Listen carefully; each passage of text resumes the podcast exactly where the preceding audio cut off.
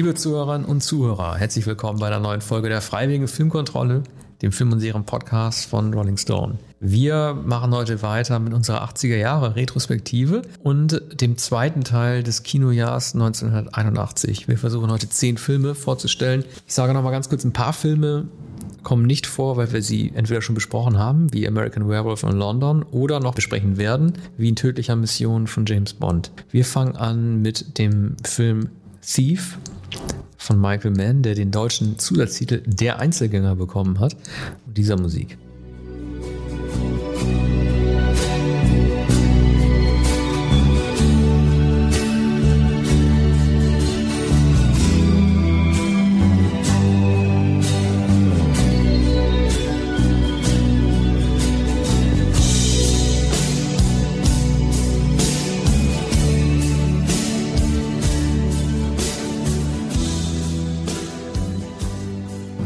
Das war der erste Film von Michael Mann aus dem Jahr 1981. Ich fand ja schon mal toll zu sehen, es geht ja äh, sozusagen um so einen Safe-Knacker, gespielt von James Caan, dass das ein Film ist, in dem nicht irgendwie versucht wird, so ein Stethoskop auf den Tresor anzusetzen, sondern in dem wirklich noch ganz äh, kräftig gebohrt wird, weil einfach klar ist, man kriegt das Ding sowieso nicht mit gutem Gehör auf.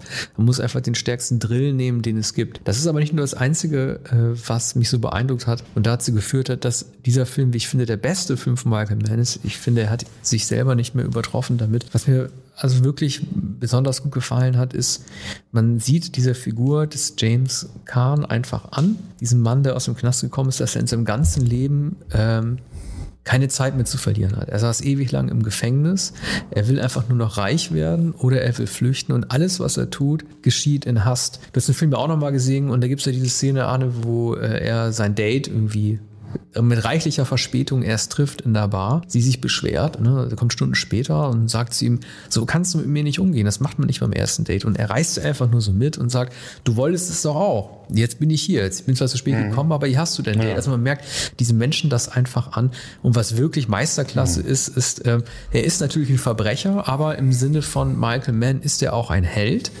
Denn ähm, man sieht, er hat ja am Ende diesen Shootout, in dem er sich seines äh, Bosses, den fertig machen wollte, auch entledigt. Und du hast das, ich weiß nicht, da gibt es bestimmt so einen Fachbegriff für, für diese Kamerafahrt. Du kennst das bestimmt so aus so Serien, wenn du diese Alleen hast, diese amerikanischen Alleen, und dann fährt die Kamera am Ende so in die Luft und macht so eine totale und zeigt dann, wie der Held diese Allee dann einfach langläuft. Also es ist eine ganz ja. klare amerikanische Darstellung eines Gewinnertypens, der am Ende zwar seine Frau verloren hat, aber sein Leben behalten hat. Mhm. Also Michael Mann hat damit natürlich Miami Vice schon vorweggenommen. Das war wenige Jahre später. Das hat Miami Vice entdeckt. Die Zeitlupen, ne? Damit auch schon. Ja, genau. Ähm, dabei war Miami Vice wenige Jahre später natürlich ähm, absolut State of the Art und ähm, technisch noch virtuoser. Heute erkennt man das nicht mehr so, weil ähm, sich das Serienmachen natürlich sehr verändert hat. Aber Miami Vice war damals das aller, allermodernste, wurde dann erst abgelöst durch Emergency Room. Michael Mann, also für ein Debüt, Debütwerk ist es erstaunlich. Ich denke auch, das ist sein bester Film, besser als Heat. Und The Insider, den er später gedreht hat mit Russell Crowe. The Insider ist auch ein sehr, sehr guter Film. Heat halte ich, der sein berühmtester Film ist, halte ich, finde ich, vollkommen gelungen. Nicht zu äh, vergessen auch äh, Der letzte Mohikaner mit Daniel Day-Lewis, auch ein erstaunlicher Historienfilm, der äh, auch Mens Geschick äh, für die Realisation von Bewegung, von Action und ähm, von Ballistik äh, zeigt. Und da wird immer geschossen, gibt Schlachtenaufstellung und so weiter. Das macht er hier bei Heat ja irgendwie, guck mal, er kämpft am Ende nur gegen drei Leute. Das ist übrigens von der Choreografie fast schon ähnlich gemacht wie äh, Taxi Driver von Scorsese, weil jemand nämlich doch nicht tot ist und dann wiederkehrt und dann erschossen werden muss. Ne? Also mm. die Zeit Zeitlupen hat er da auch schon eingebaut und es ist äh, im Grunde genommen das Lustige an, ähm, also sein ehemaliger Boss versteckt sich einfach nur. Khan geht langsam in den Raum rein. Sein Boss gibt sich zu erkennen. Khan schießt aber zuerst. Das ist im Grunde genommen eine sehr einfache, äh, eine sehr einfache Gegenüberstellung von, von äh, Held und Bösewicht. Trotzdem ist es sehr effektiv inszeniert durch die Spannung und die Zeitlupe. Ne? Ja, Michael Mann nimmt natürlich hier auch den Film Noir auf und alle großen Gangsterfilme, Melville unter anderem. Der hatte, äh, hat all diese Filme natürlich studiert. John Huston, Asphalt, äh, Asphaltdschungel. Ähm, und ist einerseits ein Virtuose, aber auch ein sehr sehr realistischer Film und wahrscheinlich auch James Kahns beste Rolle äh, seit dem Paten und aber seitdem hat er auch keine bessere Rolle, schon gar keine Hauptrolle mehr gespielt, soweit ich weiß. Oder naja, hatte, einen kleinen Film 2000 mit ja, Nicolas Cage und Honeymoon in Las Misery hat er Vegas. auch gemacht mit, mit Kathy Bates, aber, aber Ja, Kathy Bates hat, richtig. hat natürlich auch eine Hauptrolle, aber äh, da- hat den Oscar bekommen und ihm das ein bisschen weggenommen. Alien Nation hat er lustigerweise auch die Hauptrolle gemacht. Aber er war natürlich schon der Pate-Star. Pate lag ja da auch erst äh, gerade mal neun Jahre zurück. Er hat sich ja, das hat man, das sieht man in der Making-of, in der Doku auch, äh, er bezeichnet Michael Mann ja als Mann mit einem Napoleon-Komplex. Und ich kann, ich kann mir schon vorstellen, dass sie ineinander geraten sind, weil Michael Mann, äh, wie man so schön sagt, seine Vision hatte, aber James Caan natürlich so sehr körperlich. Er ist ja auch ein total phys- physisch auftretender Mann. Das sieht man in diesen Wutszenen, als klar wird, dass er das Kind nicht adoptieren darf. Dann wiederum ähm, diese Szene mit Willie Nelson, seinem Mentor. Es ist ja immer auch noch nicht ganz klar, ähm, wie, äh, wie das Verhältnis beiden zueinander ist. Ob das möglicherweise auch eine Liebesgeschichte ist. Also man merkt das irgendwie Willie Nelson an, dass er auch Ge äh, Gefühle gegenüber Khan hat, die über dem Väterlichen hinausgehen. Und wohlgemerkt, Willie Nelson sah damals schon so aus, wie er heute aussieht. Ne? Und der war, ja, der war damals so alt wie wir. Ja, ja. Der war Ende 40. Der war, der war nicht, äh, der war noch nicht so 80, wie er jetzt ist, aber er kam damals schon so rüber. So alt, ich sage es immer wieder, so alt sahen Leute damals schon aus. Allerdings hat Nelson sich sehr verändert in, im Laufe der 70er Jahre, also seit Mitte der 70er Jahre. Dann kam der Zopf und äh, dann kam sein ganz großer Erfolg. Erst äh, 75 war, glaube ich, Red-Headed Stranger und dann kam Stardust, die Platte mit äh, Coverversion 78. Und 78 war se- sein aller, allergrößter Erfolg. Da hat er auch in... Ähm, in einem Film mit Robert Redford und Jane Fonda gespielt, nämlich äh, im elektrischen Cowboy. Und äh, da spielt er zwar einen Songschreiber, der immer auf der Gitarre schrummt, aber das ist schon eine tragende Rolle in dem Film. Also der hätte eine, eine spielt auch gut. Ordentliche Filmkarriere machen können. Der war später noch in Barry Levinsons Wag the Dog. Der, der spielte natürlich auch einen Songschreiber, der den großen Hymnus auf Albanien schreibt und dann dirigiert in der Art von We Are the World. Also Willie Nelson ist in jeder Hinsicht unterschätzt. In Deutschland äh, sowieso als Songschreiber und Troubadour und Bade und Gitarrist und aber auch als Filmschauspieler. Also Thief äh, gehört sicher in diesem reichen Jahrgang 1981 zu unseren Lieblingsfilmen und zu den bedeutendsten Filmen überhaupt. Und war noch nicht mal ein Erfolg, ne? Also er, er hat jetzt, er hat jetzt irgendwie so ein Reissue erfahren vor ein paar Jahren, äh, neu rausgebracht worden auf Blu-ray, sehr sehenswert Mhm. mit Dokus, aber das war ein Film, äh, ich meine, den, den Film, den Michael Mann danach gemacht hat, The Keep, den habe ich nie gesehen, aber da geht es, glaube ich, irgendwie so um äh, Neonazis und Mythologien oder so, ich bin mir nicht genau sicher. Danach kam er dann erst Manhunter, ne? Wo er dann als, als der, als der visuelle Regisseur dann irgendwie auch wahrgenommen Mhm. wurde. Aber Thief lief leider komplett unter dem Radar. Das dürfte James Caan auch nicht gefallen haben. Ja, also Kahn war, natürlich ist er im Paten einer unter mindestens sechs, sieben Stars. Ist zwar, zwar auffällig mit seinen Ausbrüchen, aber er stirbt verhältnismäßig früh und spektakulär.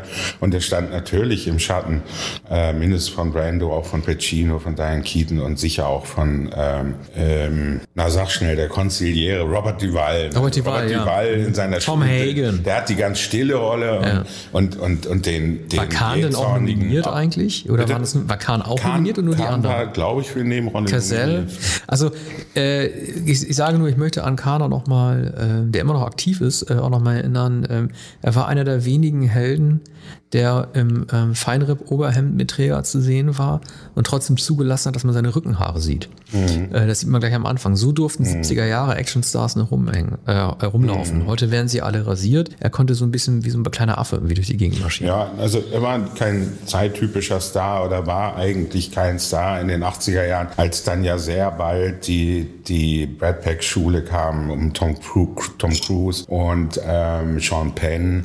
Die waren nur wenige Jahre entfernt oder standen eigentlich schon da. Kevin Costner war auch, war auch schon. Ähm, Kevin Klein kam dann. Ähm, Michael Douglas nicht zu vergessen. Ähm, war schon da und und Kahn war gehörte eigentlich der älteren Generation an, ohne sich so behaupten zu können wie äh, Pacino und Robert De Niro, äh, die die ja eigentlich seiner Generation angehören. Ne? Also er war eigentlich ähm, New Hollywood und hat den Übergang dann aber zum neuesten Hollywood, nämlich zu den Blockbustern der 80er Jahre nicht geschafft. Ähm, ist dann brillierte aber noch in Nebenrollen, ich glaube auch in mindestens einer Fernsehserie. Ja, zu welch, über Ja. welchen Film sprechen wir Machen jetzt? wir weiter. Äh, Wolfgang Petersens äh, Das Boot, den du vorstellen wirst, in den ich gerne mit einer kleinen Anekdote einleiten würde, aber erst hören wir mal Musik.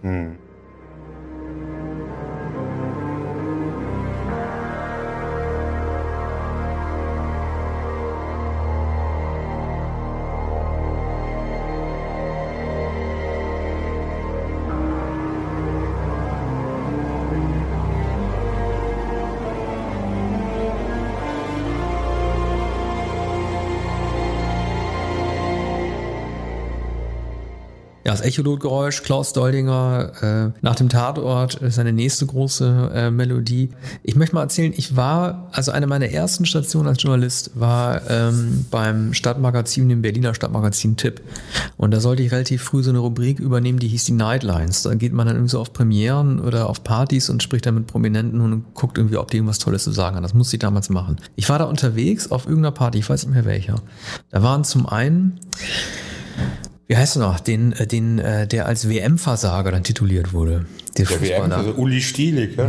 Nee, hier, äh, ähm, äh, Heinrich, ne? der WM-Versager Jörg Heinrich, ja. Mhm. Der war da, dem musste ich was reden, der hat dann so Sachen gesagt wie, ja, wenn der Trainer will, dass ich die Leistung abrufe, also diese Stanzen, dann war hier ähm, die Kiezgröße, deren äh, Kieznamen man nicht nennen darf. Kalle Schwensen. Genau, man darf ja seinen Namen nicht nennen, äh, weil sonst verklagt er einen oder macht sonst welche Sachen. Er hat ja einen ganz bestimmten Namen, aber Karl-Heinz Schwensen, den habe ich auch angesprochen.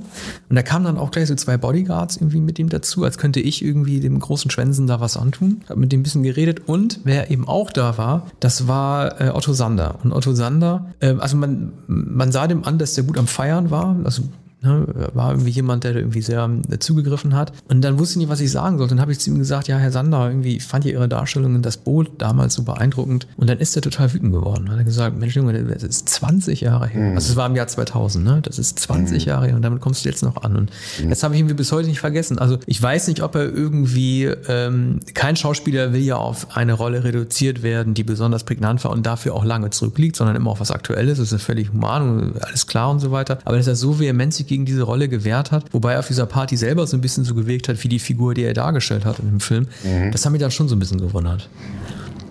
Aber er hat äh, ist nicht so sehr getorkelt, nicht hingefallen und hat, hat wahrscheinlich nicht gespuckt.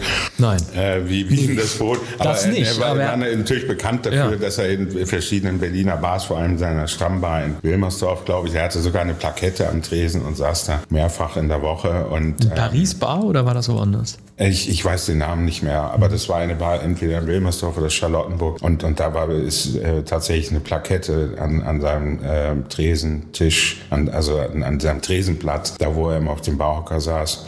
Aber äh, Sanders Rolle ist ähm, wohl gar nicht so groß angelegt, vielleicht die beeindruckendste ähm, unter all ähm, den Schauspielern in diesem Ensemblefilm. Im Wesentlichen ist es ja ein Ensemblefilm, eigentlich ist es ja ein Kammerspiel. Auf allerengstem Raum durch die schmalen Gänge. Ähm, die bewegliche Kamera, also das, das Boot war ja aufgestellt in ähm, Gasteig äh, auf dem Bavaria Filmgelände und äh, das, das Schiff, äh, das Boot, muss man sagen, das Boot schaukelte auch und machte die Bewegung, aber es stand, äh, war, war nicht im Wasser. Ne? Und so wurden die Szenen gedreht. Welche Schauspieler? Prochnow, weltberühmt geworden, dann in Hollywood, äh, fantastische Darstellung. Aber auch ähm, der spätere Fahnder Klaus Wennemann, der, der glaube ich der erste Offizier ist. Herbert Grönemeyer als Kriegsberichterstatter, fantastisch. Ne? Also dass Grönemeyer nicht weitergemacht hat, ein genialer Darsteller, der hier natürlich Warum auch Semmelblond und Wieso? milchgesichtig. Wieso hat er naja, nicht weitergemacht? zwei Jahre später, drei Männer. Jahre später war er enorm erfolgreich geworden. Ja, aber und und sah sich doch eher als Musiker und er hat solche, er hat solche Drehbücher nicht mehr mehr bekommen. Er hat viele Angebote bekommen, aber äh, ein ähnliches Drehbuch hat er natürlich nie mehr bekommen. Und dann hat ihn der Erfolg auch äh, fortgetragen. Er hat, er hat alle zwei Jahre eine Platte gemacht. Und er hat später gesagt, ich würde gern wieder spielen. Er war, war äh, vor... Na, der doch mit Dollinger den Titelsong machen können zum Boot. Ja gut, da hat ihn niemand gefragt. Er war Theatermusiker. Der ist doch nicht selber drauf gekommen? Also, äh, der war doch schon Musiker, oder nicht? 81. Er war äh, immer Musiker und er war auch der musikalische Direktor am Schauspielhaus in Bochum, wo er auch Schauspieler war. Aber ähm, er wurde, wurde einfach nicht gefragt ne? als musikalischer Direktor. Er hatte drei, zwei Platten gemacht. Aber die, also die, ich glaube, die zweite total egal, die dritte war noch nicht da. Und total egal war neben der ersten von 79 ein katastrophaler Misserfolg. Und er, er bekam noch, er, dann hat er die dritte Platte gemacht und dann 1983, äh, nee, er hat sogar, er hat glaube ich vier Platten gemacht. Und nach der vierten haben sie gesagt, jetzt äh, ist, ist Schluss. Und dann kam Bochum.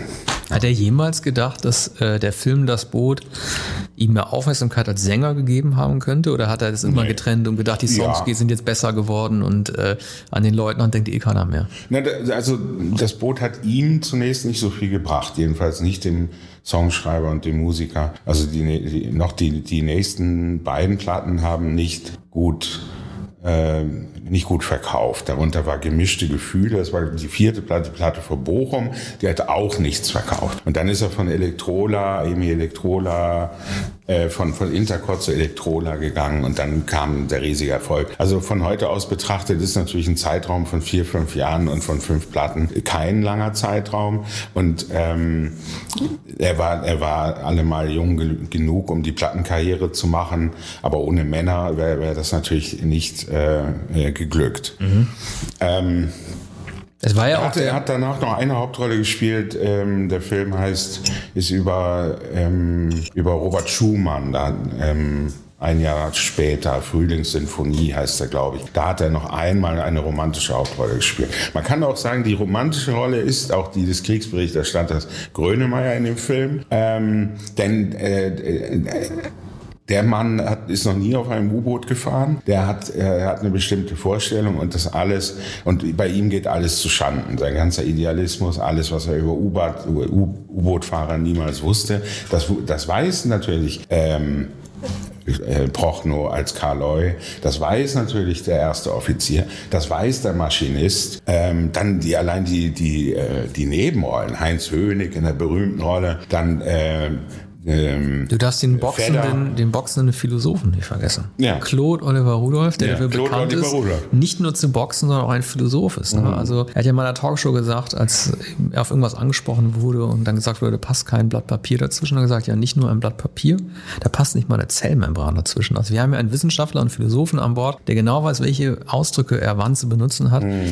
Unser äh, Claude Oliver Rudolph. Ich frage mich immer die ganze Zeit, der, äh, ob der Film aus der Not, auch oh klar, ne, das, der, der Rum das Buch von Lothar Günther Buchheim stand ja schon. Ich frage mich trotzdem, ob so ein bisschen wie bei Abwärts von Karl Schenkel solche Innenraumgeschichten, Kammerspiele, wie du es genannt hast, ob die aus der Not entstanden sind, dass das deutsche Kino einfach technisch auch nicht in der Lage gewesen ist, Actionfilme mit Außenansichten zu drehen. Ich erinnere dann auch immer gerne an das zwar nicht vergleichbare, aber auch deutsche Raumschiff Orion, wo auch nur in den seltensten, seltensten Fällen immer die Außerirdischen gezeigt wurden, die mit den Raumschiffen angegriffen haben. Das waren die einzigen Szenen, die mich interessiert hatten zum Beispiel. Mhm. Ja, aber das Boot ist, ist kein Actionfilm. Man, man, sieht auch bei den wenigen Außenaufnahmen meistens durch das äh, Seerohr gedreht und das ist ja auch das, äh, das Geschickte. Es gibt keine Außenansichten, sondern man sieht durch das Seerohr, wie, wie ähm, der britische Frachter ähm, oder sogar ein Passagierschiff in Flammen aufgeht und dann sehen sie äh, aus der Ferne, wie, ähm, wie die Menschen herunterspringen und in das brennende, vom Öl brennende Wasser. Und ähm, sie wissen, sie, selbst wenn sie jetzt fahren würden, würden sie wahrscheinlich nicht rechtzeitig kommen. Vor allem wissen sie, sie können die Passagiere nicht aufnehmen. Es ist überhaupt keine Kapazität, da ist keine Möglichkeit. Und sie sehen, wie die Menschen ertrinken oder in Flammen aufgehen oder beides. Ne? Das ist eine der erschütternden Szenen. Sonst gibt es wenig äh, Außenansichten. Es gibt die Exposition in La Roche Rochelle, bevor sie ablegen. Es gibt dieses große Besäufnis, Otto Sander, Ansprachen, auch ähm, rabulistische ähm, äh, Ansprachen gegen Hitler. Sie wissen, der Krieg ist verloren. Ich glaube, äh, der Wann spielt das denn eigentlich? 43. Da war die Sache ja schon durch. Der U-Boot-Krieg kippte 42, 43 ganz drastisch. Also die, ähm, ich glaube, im, im Jahr 43 stiegen die Verluste auf 600 Boote im Jahr. Ähm, so viele gab es sogar? Das wusste ich gar nicht. Ja. Also U-Boote. Es, wurden immer, Boote, ja, ja, es wurden immer neue U-Boote ähm, äh, gebaut und in, in rasender Geschwindigkeit. Also sie wurden. Was ist denn die Taktik mit U-Booten äh, zu versuchen, den, den Seekrieg? Ah, klar, natürlich, sie können die Schiffe versenken, aber warum hat den man Nachschub grade... abzuschneiden für, für, für, die, für die Alliierten? Und das wäre nicht praktisch. Ich bin ja totaler Laie, was die Kriegshistorie angeht. Es wäre nicht äh, sinnvoller gewesen, im besetzten Frankreich da irgendwie von den Küsten aus ja, ja, die sind von den Küsten gefahren. Ja, aber ja. warum denn, also das hätte dann nicht auf die Distanz mit, mit Flachse oder so funktioniert? Nee, nee. Man musste U-Boote nee, nee, nee, die, die in den Atlantik richtig. Meer, die sind ja bis nach, bis, äh, bis an die Küste der USA gefahren. Greyhound Tom Hanks. Ja, genau. Genau, den Konvoi. Und, und die waren sehr erfolgreich. 39, 40, 41 waren sie sehr erfolgreich. Dann kam die berühmte Geschichte mehrfach jetzt schon verfilmt vom Enigma, also von, von der äh, britischen ja. Dechiffriermaschine, die diesen, ähm, die den nicht, eigentlich nicht zu enträtselnden Code schließlich geknackt hat. Ne? Mhm. Dieser berühmte, ja. ist Turner, glaube ich. Ähm, mit Eddie Redmayne gab es ja diese Verfilmung. Ja, mit ne? Eddie Redmayne. Und der es gab vorher, zu spät dekorierte erst, der sozusagen sogar noch verfolgt wurde. Ne? Weil er, ja, ich ja. weiß nicht, ob es daran liegt, dass er verfolgt wurde, weil er schwul war oder kein Coming-out hatte, aber wurde. hat sehr spät erst eine Ehrung erfahren. Genau. Oder Turo, ich habe es jetzt nicht präsent, aber so ein genialer Mathematiker und ein der, der Erfinder, der äh, sozusagen der der, des Computers oder der, der Informatik. Ne? Und der, der hat das sozusagen händisch entworfen. Dieses System sieht man sehr eindrucksvoll im Film. Es gibt einen anderen mit Kate Winslet. Der heißt, glaube ich, Enigma, der, der äh, wurde vor etwa 20 Jahren gedreht. Und, der letzte ähm, Soundtrack von John Barry, Enigma. Mhm. Und äh, also nach Enigma, ähm, der Code wurde dann noch einmal geändert, als die Deutschen merkten, äh, das kann ja nicht sein, dass, dass jetzt überall, wo, wo, wohin wir fahren, schon ähm, die äh, entweder die, die ähm, Kriegsschiffe sind oder äh, äh, Angriffe erfolgen aus der Luft. Ne? Die Luftwaffe war dann auch da und, und, und, hat, ähm, und hat die U-Boote anders als früher aufgespürt und dann immer diese Wasserbomben geworfen, was man auch in, in dem Boot äh, eindrucksvoll sieht, wie, wie die Einschläge immer näher kommen, die Erschütterung. Das Boot muss immer tiefer tauchen, ist eigentlich auf, glaube ich, 200 Meter angelegt höchstens. Und die, die tauchen dann 300 Meter, sacken ab und haben dann auch die Sorge, dass sie nie, nicht mehr hochkommen beim sogenannten Anblasen. Ne? Und, äh, und das macht natürlich die Spannung aus. Man hat sowas noch nie gesehen. Es gibt, es gab äh, äh Filme äh, in Hollywood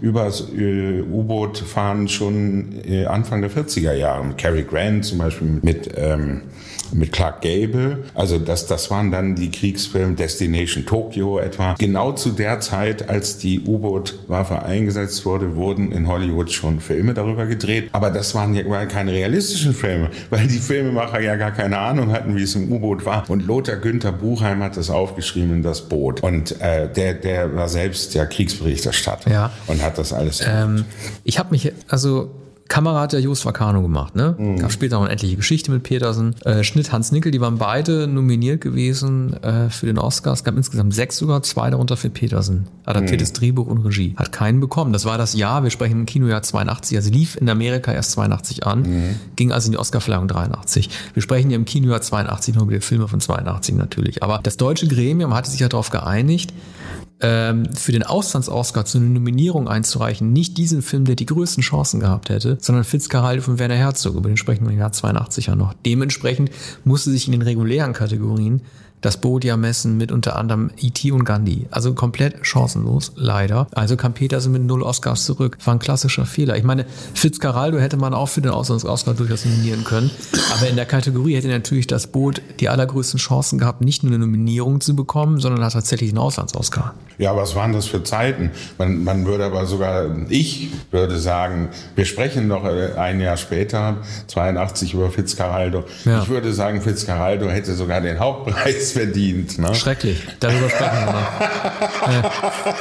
Äh, eine Höchststrafe für mich, mehr, welche Herzog. Filme nominiert waren, 82, aber also E.T. hast du gesagt? Ja, E.T., äh, Gandhi. Tutsi dürfte drin Gandhi, gewesen ja gut, sein. gegen Gandhi konnte er nicht gewinnen. Ja. Aber also es war klar, dass Offizier Gandhi und Gentleman ja, war, glaube ich, auch 82. Offizier und, äh, Offizier und Gentleman, ne? Ja, der hatte aber keine so guten Chancen. Nee, ich weiß, ich müsste das, das nee, machen wir im Jahr 82. Auch nicht gewonnen. Gier ja. hat nicht gewonnen, Deborah Ringer weiß ich nicht. Nee, nee, Quatsch. Ähm, also, wer hat denn damals den Hauptdarsteller ausgewählt? Ja, äh, Ben Kingsley hat ihn bekommen. Ja, Gandhi, ne?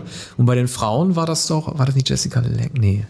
Ja, also King, Gandhi, Kingsley, Kamera und so weiter. Shirley MacLaine. Von mir aus sogar Richard. Attenborough. Ja. Ähm, es waren ja am Ende zehn oder elf Oscars. Gandhi hat acht bekommen. Acht. Aber ich meine, Attenborough hat halt so Sachen gemacht wie die größte Anzahl von Statisten an einem Fleck. Der musste da während einer Szene 350.000 Inder irgendwie dirigieren. Mhm. Das beeindruckt die Leute natürlich und dann gibt's auch den Oscar. Ja, das war der David Lean Oscar, ja. nur eben für Richard Attenborough, der da der davor keine großen Filme gemacht hat, danach auch nicht. Nee. Naja, ähm, aber zurück zu, zum Boot.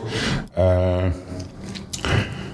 das Boot hätte, hätte wahrscheinlich keine Chance gehabt, in welcher Kategorie auch immer. Aber Just Vacano hätte, hätte mindestens den Preis äh, bekommen müssen. Ähm, Und bei, unter den Schauspielern hätte auch mancher ein, eine, eigentlich eine Chance gehabt. Semmelrogges äh, legendärer Auftritt, der Semmelrogge ein noch Jahrzehnte eine merkwürdige Karriere als Chaot und Knallcharge ermöglichte. Allein die Witze, die Obszönitäten, die Zoten, die, äh, die, die, die sexuellen Schwiemeligkeiten und, und ähm, das, das, das, äh, das Ungebärdige und, und, und äh, Anstößige, die Fäkalsprache, das ist alles einzigartig. Also ähm, ich habe den Film jetzt noch einmal gesehen in der Langfassung, in der noch längeren Fassung. Es gibt natürlich dann die, die Serie sozusagen, also in, in ich glaube, sechs. Äh, das ist übrigens ein sehr, sehr unübersichtliches Feld. Ich habe ja auch mal versucht, mir die längste Version zu mhm. organisieren. Äh, also entweder bin ich zu blöd zum Googeln oder es ist irgendwie nicht möglich herauszufinden, welche die längste Version ist. Also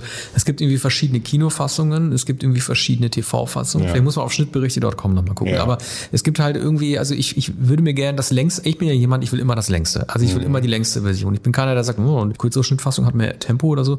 Nee, also äh, wenn ein Film geil ist, will ich das längste davon sehen. Und ich finde einfach keine Seite, die mir zeigt, hier 300 Minuten das Boot. Das muss ja die TV-Version sein. Ja, oder? ja, die Serienfassung, ich bin, bin nicht sicher, aber sechs Episoden sind jede mindestens eine Stunde lang. Also das ist eigentlich der Director's Cut und den hat Petersen da auch beaufsichtigt. Und das ist besser gelungen als beim Paten, bei dem Coppola ja viel später diese integrierte Version gemacht hat. Und da waren alle sehr unzufrieden damit, vor allem weil es ja... Die chronologisch korrekte Version, Ja, genau, ne? chronologisch Die ergibt keinen Sinn.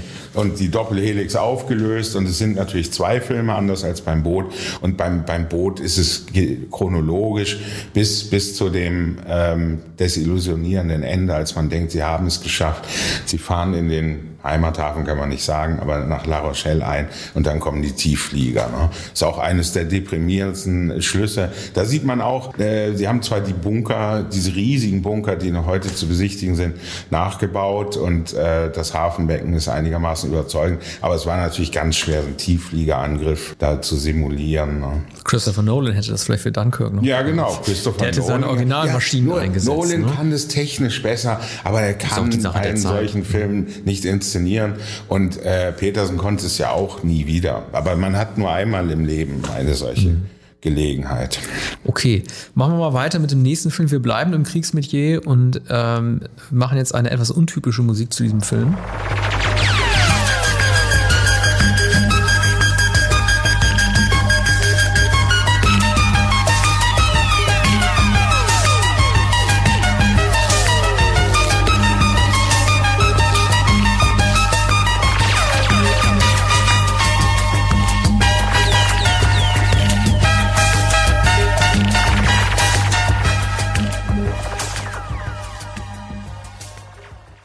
Ja, das war Jean-Michel Jarre äh, mit einem, ich glaube, dass, dass er einfach sein Equinox-Album für Gallipoli neu verwendet hat oder eingebaut hat. Wirklich eine sehr anachronistische oder asynchrone Einbindung von äh, Synthesizer-Musik für diesen Kriegsfilm. Äh, großer Schwachpunkt eines ansonsten großen Films. Ich habe halt, ähm, ich habe lange Zeit äh, mich sozusagen geweigert, diesen Film zu gucken, weil ich nicht wusste, dass er benannt ist äh, nach dieser Inselregion, sondern das wirkte auf mich so wie so eine, es, war, es wirkte auf mich wie so ein Komödientitel. Ich habe den irgendwie immer verwechselt gehabt mit Time Bandits von 81, mhm. den wir zum Glück nicht besprechen. Ähm, und ich dachte immer, ja, hat Peter Weir wahrscheinlich eine Komödie gemacht. Ne? Ich war einfach historisch auch nicht so richtig beleckt. Gut, vor ein paar Jahren habe ich den Film dann geguckt und dann erkannt, dass es ein äh, Kriegsfilm gewesen ist. Und ähm, er gilt ja als sehr, sehr wichtiger Film in der Geschichte des australischen Kinos, gedreht von Peter Weir 1980. Gerade weil er halt äh, den ersten großen militärischen Einsatz der Australier zeigt im äh, Ersten Weltkrieg auf der türkischen Halbinsel, nach der der Film benannt worden ist. Und ähm, also er er ist ja auch sehr berühmt für den Freeze Frame. Wir müssen jetzt leider den Film ein wenig spoilern, weil er am bekanntesten ist für seine Schlusseinstellung, in der ein 100 Meter Langstrecken Talent, äh, talentierter Läufer erschossen wird und äh, dann so ein bisschen in die Ziellinie einrennt, wie so wie wenn er dieses Ziellinienband irgendwie durchbricht und dabei dann halt die Kugel in die Brust bekommt. Und ich bin irgendwie bis heute sehr gerührt davon, von dieser, von dieser Vorstellung, äh, ja, vom magischen Realismus oder von, oder, oder äh, von der kindlichen Naivität zu denken, man könnte den Krieg besiegen, indem man das tut, was man am besten kann. Er ist ein 100-Meter-Läufer und denkt, wenn er schnell, schnell genug rennt und den Rekord auf irgendeinen, irgendeinen himmlischen Rekord trifft, dann würde er die, von den Kugeln nicht getroffen werden. Es Ja. wäre so, als würden wir unser, das, was wir, von dem wir glauben, was wir am besten können, meinetwegen etwas Journalistisches oder so, als würden wir in so einem Schützengraben schnell den guten Artikel schreiben, in der Hoffnung, wir würden dann nicht erschossen werden. Also das fand ich ganz, ganz deprimierend und gleichzeitig natürlich auch super. Ja, das ist natürlich Peter Weirs eigentliche Geschichte. Also es ist kein, ähm, es ist eigentlich kein Kriegsfilm, so wie bei Pe- Peter Weir. Jeder äh, Genrefilm, also etwa der Kriminalfilm, der einzige Zeuge ist natürlich kein Kriminalfilm, sondern äh, das sind alles sehr ethnologische Filme, die eigentlich von der Folklore handeln und von der Herkunft und, und von, von bestimmten ähm, Sippschaften sozusagen, von, ähm, von bestimmten ähm, Volksgruppen, Riten und dergleichen. Und hier ist es eben der Junge aus Australien, der, der ähm, und es wird ausführlich gezeigt, wie er als, als Kind äh, läuft, als Jugendlicher, wie er die ersten Wettbewerbe gewinnt. Das ist echter Peter Weir, der ähm, also ein Heimatfilm eigentlich und dann bricht der Krieg aus und dann diese Verschiffung, glaube in die Türkei, ne, an die Front und da kämpfen die Australier eigentlich ja neben den Briten und haben keine so wesentliche Au Aufgabe. Das ist ja fern des eigentlichen äh, Kriegsschauplatzes, aber in der, in der Türkei wurde auch gekämpft und ähm, die Australier natürlich einigermaßen unerfahren. Und es, stimmt, dieser, äh, der von Mel Gibson gespielte Läufer.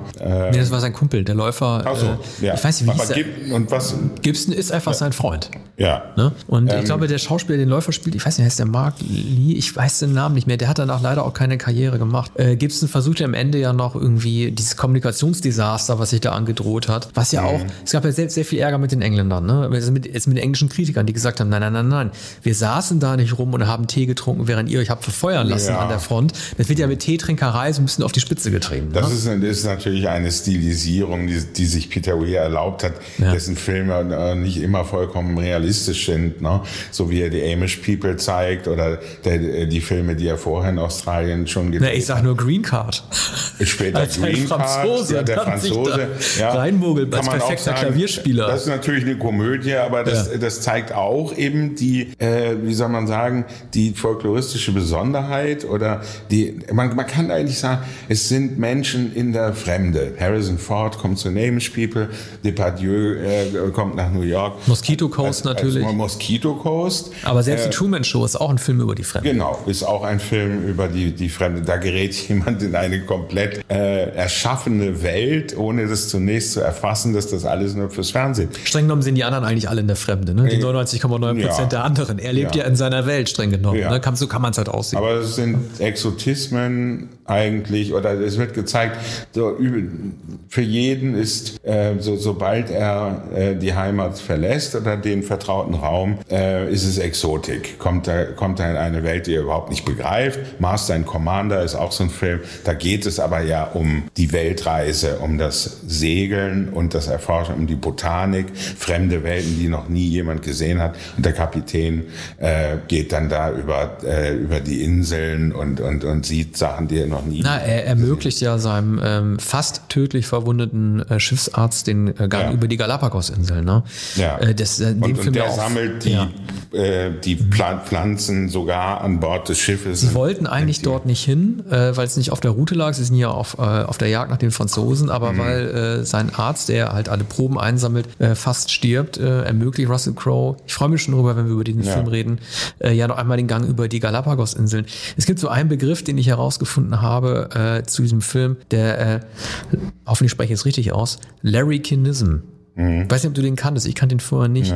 Das ist so eine Art äh, Umschreibung für so australische Raufbolde, die also fast schon dem Klischee entsprechend im Outback unterwegs sind, aber dann durch so eine Art Prüfung, so einer Mannwertung halt äh, Ordnung in ihr Gemüts- und in ihr Organisationsleben hineinbekommen. Also so ein bisschen so, als hätte man irgendwie, wir sprechen ja auch noch über Mad Max 2, so ein bisschen den Australier mal so im Sinn, als halt irgendwie ähm, so einer, der immer so einen Strohhalm im Mund hat und so eine Latzhose und irgendwie keine Disziplin an den Tag legt. Und ähm, diese äh, Prüfung im Ersten Weltkrieg dort in, im Militär halt tätig zu sein, soll tatsächlich irgendwie mit diesem Begriff des Larrykinism halt äh, so eine Ordnung gefunden haben. Mir ja. war das jetzt auch nicht klar. Also war ja. so, eine, so, so eine Randanekdote. Ich wusste nicht, dass man den Australiern eine gewisse Verordnung hätte beibringen ja, müssen. Ja, ja, das ist, ist ja die, ähm, die Versetzung in eine fremde Welt. Es konnte sich ja kein Australier vorstellen, je nach Europa zu kommen oder in der Türkei zu kämpfen und dann noch beim Militär. Also die Briten haben sich natürlich darüber lustig gemacht. Wir haben eine jahrhundertelange alte, äh, jahrhundertelange Tradition und, und ein, äh, das gut organisierte Militär. Jetzt kommen die Australier von der ehemaligen äh, Gefangeneninsel und wollen auch äh, Militär spielen und deshalb das Tee trinken und die Briten sitzen rum, stiff upper lip und beim größten Beschuss äh, ähm, räumen sie den, äh, spielen sie noch immer Karten ne? und, und trinken ihren 5 Uhr Tee. Ne? Das ist ein Bild, äh, das auch im Zweiten Weltkrieg äh, äh, kultiviert wurde, dass, dass die Briten doch ihre Gewohnheiten niemals aufgeben. Deshalb waren sie ja auch nicht in die Knie zu zwingen. Also das ist äh, wahrscheinlich neben Picknick am Valentinstag äh, mindestens der zweite große Film. Manche sagen, jeder Film äh, der 70er und frühen 80er Jahre von Peter Weir ist groß. Einer ähm, Regisseur, der heute nicht mehr so berühmt ist, wie er eine Weile zur Zeit äh, des einzigen Zeugen war. Er dreht halt einfach auch Erfolg nicht mehr. in Hollywood war. Er dreht nicht mehr. Also Weir müsste jetzt irgendwie Ende 70 sein. 80, ja, sein letzter Film war The Way Back, der über zehn Jahre her ist. Äh,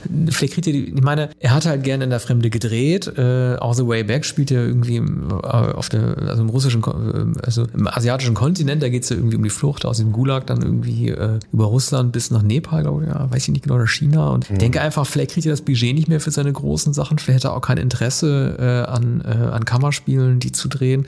Vielleicht ist seine Zeit leider einfach abgelaufen. Ne? Ja, ich glaube, er wollte dann auch nicht mehr, als er, ähm, als er nicht mehr dazu in der Lage war, so aufwendige Dreharbeiten zu machen. Selbst Master and Commander war sicher noch sehr, sehr aufreibend und ähm, er hat dann, er hat, ich glaube, zwar ein Jahr später oder zwei Jahre später hat er mit Mel Gibson ein Jahr in der Hölle gedreht, ähm, auch über jemanden, der in, nach Indonesien, der also ein Australier, der nach Indonesien kam und, und der sich dann den dortigen Gepflogenheiten und der Revolution aussetzen musste. Auch ein, ein fabelhafter Film, der heute kaum noch bekannt. Mhm. Über Gibson sprechen wir noch. Gleich später. Machen wir erstmal mit einem Film von ja. dir weiter. Mit einem Film von dir. Achtung, Deer, D-E-E-R. Gleich kommt ein ganz bestimmtes Tier, aber erstmal Musik.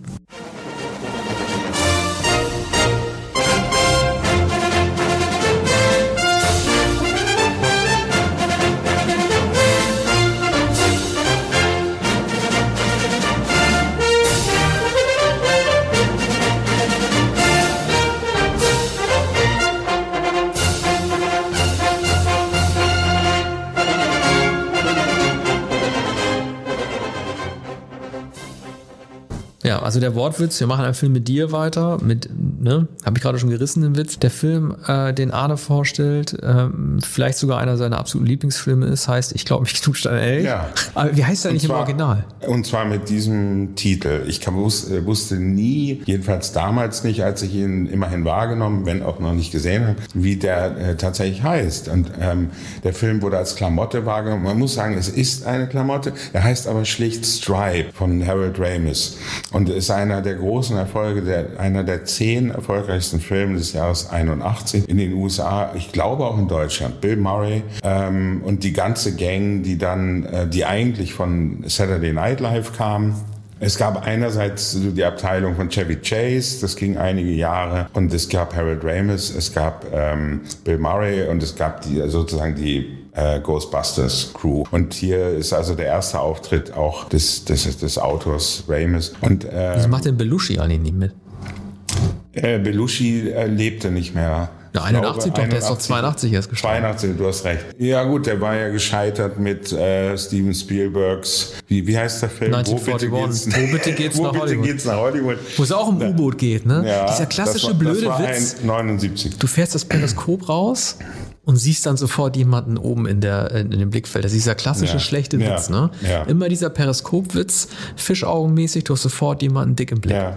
Und der Film hat niemandem gefallen. Weder in den USA Ja. noch in Deutschland noch irgendwo. Der war ja auch scheiße. Ja, und, und ne, Belushi, du hast recht, Belushi starb 1982 und der hat einen sehr interessanten Film 1980, glaube ich, gedreht ähm, und der heißt Zwei wie Katz und Maus. Das ist eine romantische Komödie, da, da steigt er mit einer Frau, also als sehr unsportlicher, ungeeigneter, beleibter Mann, in die Berge und zu einer Berghütte. Es ist ein Film, der nur aus den zwei äh, Figu- Figuren besteht, die sich natürlich dann annähern. Ne? Sie ist eine richtige Werksteigerin, er ist ein richtiger Muffel, äh, Atemnot und äh, gehen zur Berghütte. Das hat er gedreht. Und äh, ungefähr zu der Zeit, als äh, Stripes gedreht wurde. Aber das ist Bill Murrays großer, großer Auftritt als Zeremonienmeister des absoluten Chaos. Eigentlich Taxifahrer in New York City, geht zum Militär, alle Klischees, Haare werden abgeschnitten, äh, Furzwitze, ähm, der Drillmaster. Also man in der, im, in, im ersten Teil des Films hat man den Eindruck, dass Stanley Kubrick sein äh, Full Metal Jacket, den, die, die erste, den ersten langen Teil von Full Metal Jacket bei Stripes abgeschaut hat. Der Drillmaster. Lass mich raten, der Drillmaster, ja. es gibt gerade, ich habe den Film nicht gesehen, es gibt garantiert eine Szene, in der alle in einer Reihe stehen Mhm. und dann geht der Drillmaster hin und sagt, treten Sie mal nach vorne, wieso lachen Sie Natürlich. so? Wieso lachen Sie so? Das ist eine die klassische Szene, die gibt's eigentlich immer in solchen Ja, ja. Filmen. Also das, das kommt eigentlich auch äh, von, von dem Film Verdammt in alle Ewigkeiten, Burt Lancaster, Montgomery Clift, wo Montgomery Clift äh, von 53 äh, geschliffen wird und Frank Sinatra schließlich von Ernest Borgnine erschlagen wird. Und ähm, das ist der Militärfilm äh, nach, also äh, alle, alle Filme gehen auf Verdammt in alle Ewigkeit zurück oder vielmehr From Here to Eternity. Und, und Stripes ist insofern eine Parodie, aber er, wechselt den, äh, den Schauplatz und es geht nach Europa. Da, da geht es also in den Ostblock und, und spielt an der Grenze ähm, äh, nach Ungarn, also zwischen Österreich und Ungarn. Und, da- und da gurken sie dann plötzlich, also völlig out of area, äh, in diesem Grenzgebiet rum. Haben die das da auch gedreht? Ne, das Wahrscheinlich ich nicht. Das äh, Kalter. Krieg, Ostblock. Nee, glaube glaub ich nicht. Also das sieht, sieht authentisch Bestimmt aus, aber man kann überall einen. Wald und einen Schlagbaum hinstellen. Also äh, nein, aber die, die Klischees, dass dann die, äh, die, die Ostblock-Soldaten, da die, die, die Ungarn oder die, die, Russen aufmarschieren und alle sprechen äh, völlig unverständlich und die Amerikaner können sie nicht verständlich machen. Aber sie spielen natürlich die Schutzmacht ne? und verteidigen die freie Welt im, im, im Ausland. Und das ist natürlich zwar mit Augenzwinkern gedreht, aber es ändert natürlich nichts an der Großmannsucht oder der absoluten Überzeugung. Man, man hat es mit, einer- mit unterlegenen Mächten zu tun, denen man mal zeigt, was der American Way of Life ist. Ne? Man fährt also munter, ohne Helm, im Panzer und, und mäht alles nieder und schon wird die freie Welt gerettet. Und das eben bei einer sogenannten Satire. Ne? Aber so bei 82 kommen wir noch auf einen anderen Film, nämlich die absolute College- oder Highschool-Komödie, nämlich Porky's. Ja. Einer, meiner- einer, einer meiner Lieblingsfilme. Du, ich frage mich immer die ganze Zeit, warum war nicht so diese, dieses äh, komödiantische Durchwandern und auch so ein bisschen subversiv Durchwandern von äh, Institutionen so ein klassisches 80er-Jahre-Thema. Du hast hier das Militär gehabt. Es gibt Police viele Militär Academy, ja. Police Academy, wollte ich gerade sagen, du hast da, du hast die Polizei noch mit Police Academy. Gut, Top Gun war jetzt nicht auf lustig gemacht, da ging es eher um eine Glorifizierung. Aber das war ja anscheinend so ein Sujet, das in den 80er einen großen Reiz Ja. auf Filmemacher ausgeübt hat, der Ausbildungssituation und danach halt den Job komplett neu zu definieren durch so eine neue Art von Heroismus. Ja, oder äh, also zunächst natürlich Sturz der Heroen. So, Bill Murray ist natürlich, und das ähm, macht ja wahrscheinlich bis heute seinen Erfolg aus, seinen, seinen Ruhm, weshalb er immer wieder eingesetzt wird. Er ist der absolut Anti-Autoritäre. Er kann gar nicht anders, als äh, bei jeder, äh, in, in jeder Rolle immer der Außenseiter zu sein. Ne? Lost in Translation, jede verdammte Nebenrolle. Weshalb haben die jungen Filmemacher ihn entdeckt, nachdem er schon der auch nicht mehr ganz so junge Held der seiner Generation war. Mm, Er, er gehört von Anfang an nie mit dazu. Ne? Er ist anarchisch als Taxifahrer, er verdirbt sich alles, legt sich mit, mit, al, äh, mit alten Damen an, die, die deren Sachen, äh, also deren riesige Koffer er verstauen soll und so, wirft das dann hin und geht wohin? An den letzten Platz auf Erden, an dem er bestehen kann beim Militär. Ne? Wieso heißt der Film, ich glaube, mich knuscht ein Elch auf Deutsch? Gibt's, gibt's einen Elch in dem Film? Ja, eine Elch. Äh, Ungarn, Nee, das ist eine. Redensart. Ja, ja, in klar, aber, aber den hättest du den Film ja auch nennen können, irgendwie Morgenstund hat Gold im Mund. Also du kannst ja irgendwie immer ein Sprichwort von Film draufklatschen Ja, und die also als deutschen Titel Es verkaufen. gab damals zwei Filme. Ich glaube, mich knutscht ein Elch und ich glaube, ich stehe im Wald. Jetzt weiß ich aber nicht. Die gehören zusammen? Nee, aber ähm, ich, ich müsste jetzt nachschauen. Äh, ich glaube, ich stehe im Wald. Werde ich jetzt so schnell nicht finden. Machen wir, machen wir eine Das muss aber etwa zu der Zeit gewesen sein. Ja, das war ein inspirierter. Ähm, Bären aufbinden war dann der dritte Film. Ja, mich haben allein diese Filmtitel schon fasziniert. Guck mal beim nächsten Mal, oder? Ohne dass ich mich als 10- oder 11-Jähriger für die Originaltitel. Ich glaube, ich im Wald, das ist 1982. Den könntest du also sogar mhm. noch eine volle Sendung machen. Ist das nicht Fast Times ja, at Richmond genau. High? Ja. Das ist ein, ein, ein sehr, sehr guter Film. Amy Heckerling. Eine College-Komödie äh, von Amy Heckerling. Interessant. Also es gab ja nicht so viele Regisseure damals. Die haben wir eine. Und Drehbuch ist von Cameron Crowe. Ja. Dem genau. Rolling Stone Mann. Ja, das ist der erste Auftritt und ähm, ja, ist auch ein sehr gutes Drehbuch. Also trotz des Klamauktitels, das ist kein klamaukartiger Film, mhm. sondern das ist so eine, eine warmherzige Komödie, wie Cameron Crowe sie dann spätestens später mit Singles gedreht hat. Singles ist eigentlich äh, die, die spätere Version, zehn Jahre das später. Das ist 92, genau. Zehn Jahre, zehn Jahre später. Ja. Äh, aber mhm. den machen wir dann im Jahr 82 bzw. Ja. 92. Äh, nächster Film mit folgender Musik.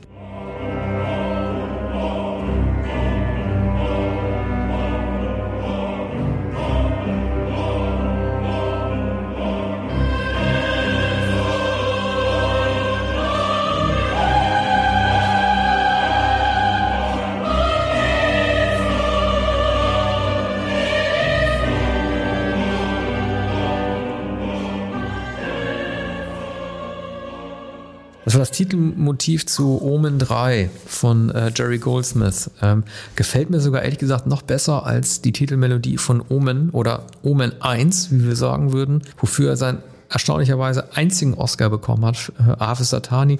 Das ist eher so ein fürstliches Ankündigungsstück, weil nämlich Damien Thorne, der Antichrist 666, nämlich jetzt erwachsen geworden ist und äh, dann als Botschafter, als amerikanischer Botschafter in London arbeitet. Ich bin ja ganz ehrlich, ich war nie ein Fan äh, der Omen-Filme und vor allen Dingen auch nicht des ersten Teils, der so hoch gelobt wird und in eine äh, Kette gesetzt wird, der 70er Jahre Horrorfilme mit ähm, Freakins Exorzisten. Das habe ich nie ganz verstanden. Äh, klar, es ging immer um Kinder, die sozusagen Stellvertreter sind für den Protest gegen die Elterngeneration der 68er. Alles klar, tolle Allegorie und so weiter. Aber Omen war für mich immer nur so eine Reihe, so eine Showcase-Reihe besonders gravierender Effekte, die an äh, besonders drastischen Szenen aneinandergereiht wurden. Story war mir einfach nicht gut genug. Ich habe auch nie verstanden, warum Greg Gary Peck, dem hat man einfach angemerkt, dass der in der Rolle sich nicht wohlgefühlt hat. Da war er nicht mehr der Rechtsanwalt Ethicus, da war er halt auf einmal irgendwie einer, der in so einem Effektfilm durch die Gegend marschiert ist, ohne genau zu verstehen, wann, wo welcher Pyro-Effekt oder wann welcher Gummikopf durch die Gegend fliegt. So, aber jetzt Omen 3.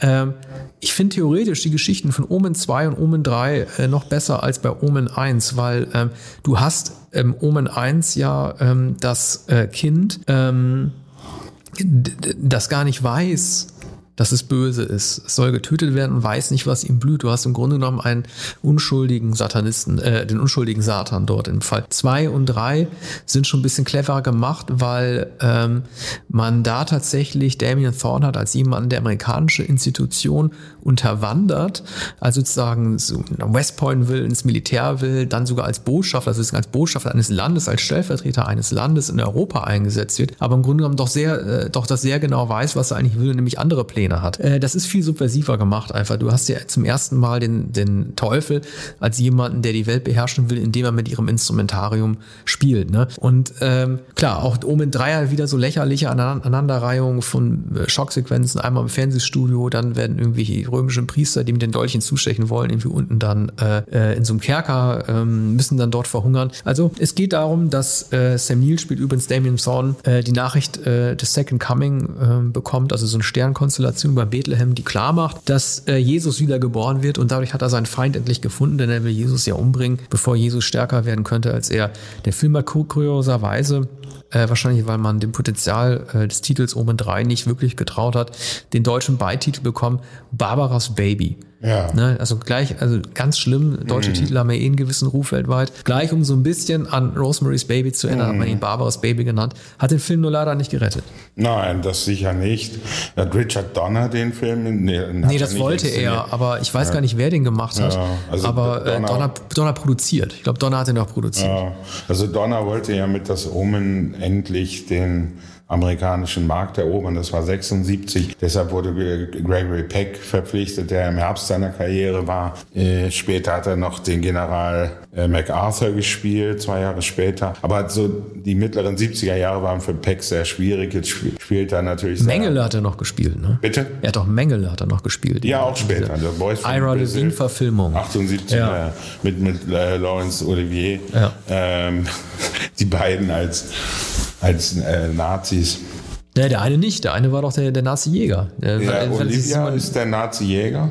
war das nicht direkt sicher? aus Simon Wiesenthal? Oder nee, der, also eine Simon Wiesenthal ähnliche Figur Ja, also eine gespielt. ne? ähnliche, das könnte sein. Ja, die werden ja nicht Simon Wiesenthal so eine Geschichte Gregory haben. als, ähm, Mengele. als Mengele. Ja, also das ist so ein Exploitation-Movie, muss man sagen. Die beiden Aber ich großen- muss ganz Mhm. kurz nochmal an Ira Levine erinnern, der ein super Autor gewesen ist. Ne? Ich glaube, der hat in seinem ganzen Leben nur sechs Romane Ja. gemacht, alle spitze. Ja. Äh, Witwen von Stepford, äh, Rosemary's Baby, auch das zweite Rosemary-Buch ist spitze, Mhm. Boys from Brazil und ich glaube irgendwas, Slither hat er, ich weiß nicht, ob der gut war. Mhm. Ja, aus Rosemary's Baby ist ein, ein mindestens so fabelhafter, wir kennen den Roman nicht, aber fabelhafter Film geworden, Boys from Bra- Brazil überhaupt nicht. Und ähm, ja, was soll man sagen? Also da waren natürlich auch zwei ähm, Schauspieler, denen man zutraute, ähm, etwas so Steiles. Wir haben ja kürzlich über Al Pacinos Serie gesprochen, über den, den Nazi-Jäger da. Äh, das ist, ist, ja, ist ja noch obszöner und äh, unglaubwürdiger. Aber zurück zu Gregory Peck. äh, 1976 oder 75 war er froh, dass er so, so eine mehr oder weniger Hauptrolle spielen konnte. Aber die eigentliche Hauptrolle spielt ja der, der Damien, heißt er, glaube ich, Ja. der, der kleine Junge, bei dem er dann realisiert, mit dem stimmt irgendwas nicht. Ne? Das ist ja sehr merkwürdig, dass immer alle Kindermädchen umfallen oder äh, vom, äh, von der Brüstung fallen oder sich umbringen. Dass die Affen im Zoo ausrasten, Ja. wenn sie ihn sehen. Also das äh, äh, war ein Film, bei dem ich enttäuscht darüber war, dass Gregory Peck darin mitspielt und dass Gregory Peck stirbt, unvermeidlich, nämlich vom, vom Kreuz, äh, das vom, vom Kirchturm. Nee, das war ja der Priester. Im ersten Film. Nee, der, der, der, Priester, Aber- der Priester wird erdolcht. Nein. Aber wie Peck, stirbt denn Gregory Peck? Peck nimmt sich den kleinen Jungen und will ihn auf dem Altar ähm, erstechen mit diesen speziellen, ähm, keine Ahnung, diesen Bethlehem-Dolchen oder was immer das ist. Und er will ihn halt irgendwie mit erstechen, aber die Polizei äh, kann ihn noch stoppen mit dem finalen Rettungsschuss und er schießt dann quasi Peck. Also er wird erschossen, bevor, als er das Schwert, als er, als er den Dolch senken will, wird er noch vor der Polizei Ja, war erschossen. eine Erinnerungstäuschung. Ich hatte, äh, aber du hast recht, das ist der, das ist der Priester, der vom Kreuz erschlagen wird. Ja. Also Peck bleibt dann immerhin bis fast ganz zum Schluss. Ne? Ja, ja, Film. genau. Ja, aber wir sprechen über den, den äh, dritten Teil. Also ähm, ich habe ich habe bei den bei den späteren Filmen immer gedacht, wie bei äh, wie heißt es, äh, Nightmare on Elm Street Reihe und Mhm. Freddy Krüger, so das wäre doch nicht nötig. Aber das waren eben frühe Formen des, des Franchise, etwas, das so ähm, verlässlich gruselig ist, wurde wurde immer fortgesetzt. Das war auch ein Kennzeichen dann der 80er Jahre. Hier geht es ja eigentlich auch die 70er Jahre zurück, wie auch die Jaws Reihe der Weiße Hai. Ja, ich meine, das Omen war dann nachher durch. Es gab, glaube ich, noch irgendwie noch einen vierten Teil, aber wahrscheinlich sogar ein Remake. Äh, In den Nullerjahren hat man ja alles irgendwie remaked, aber das hat nicht mehr funktioniert. Ich fand die Fuchsjagd halt toll, weil das gezeigt hat, auch hier ist der Satan in britischen Institutionen unterwegs, hat den Film aber nicht gerettet. Deshalb machen wir jetzt weiter, nämlich mit einem Film, den Arne ausgesucht hat, der auch ganz gut zum Teufel passt und mit dieser Musik.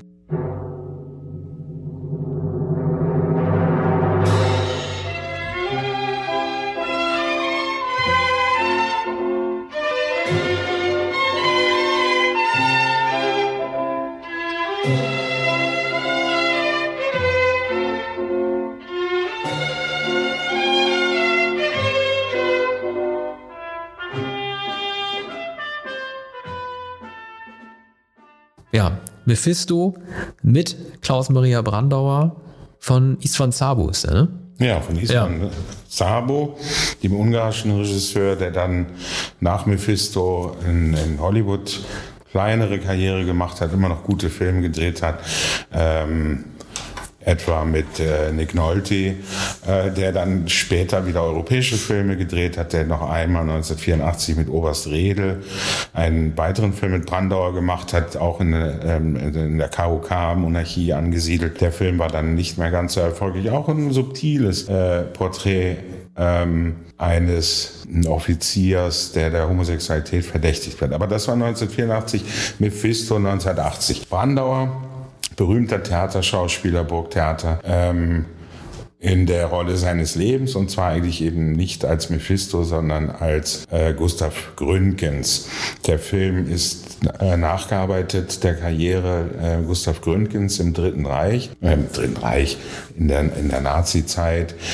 Gründgens leitete das ähm, deutsche Theater in Berlin und hatte sich sozusagen arrangiert mit den Machthabern und war der größte Schauspielstar und Intendant ähm, in jener Zeit, wurde später dafür angefeindet, hat sich selbst gegeißelt. Es heißt, er habe sehr viele jüdische Schauspieler äh, gerettet vor, vor der Verfolgung, hat sie weiter beschäftigt. Solange sie beschäftigt waren, konnten sie, äh, wurden sie nicht ähm, deportiert. Und es heißt, dass ähm, dass Gustav Gründgens ein, ein enges Verhältnis äh, wahrscheinlich eher zu, ähm, eher zu Göring als zu Goebbels unterhielt, um die Schauspieler zu retten, um den Schauspielbetrieb und auch die, äh, das, das, äh, die Inszenierung bestimmter Stücke zu ermöglichen. Ist es denn trotzdem eine deutsche Produktion eigentlich?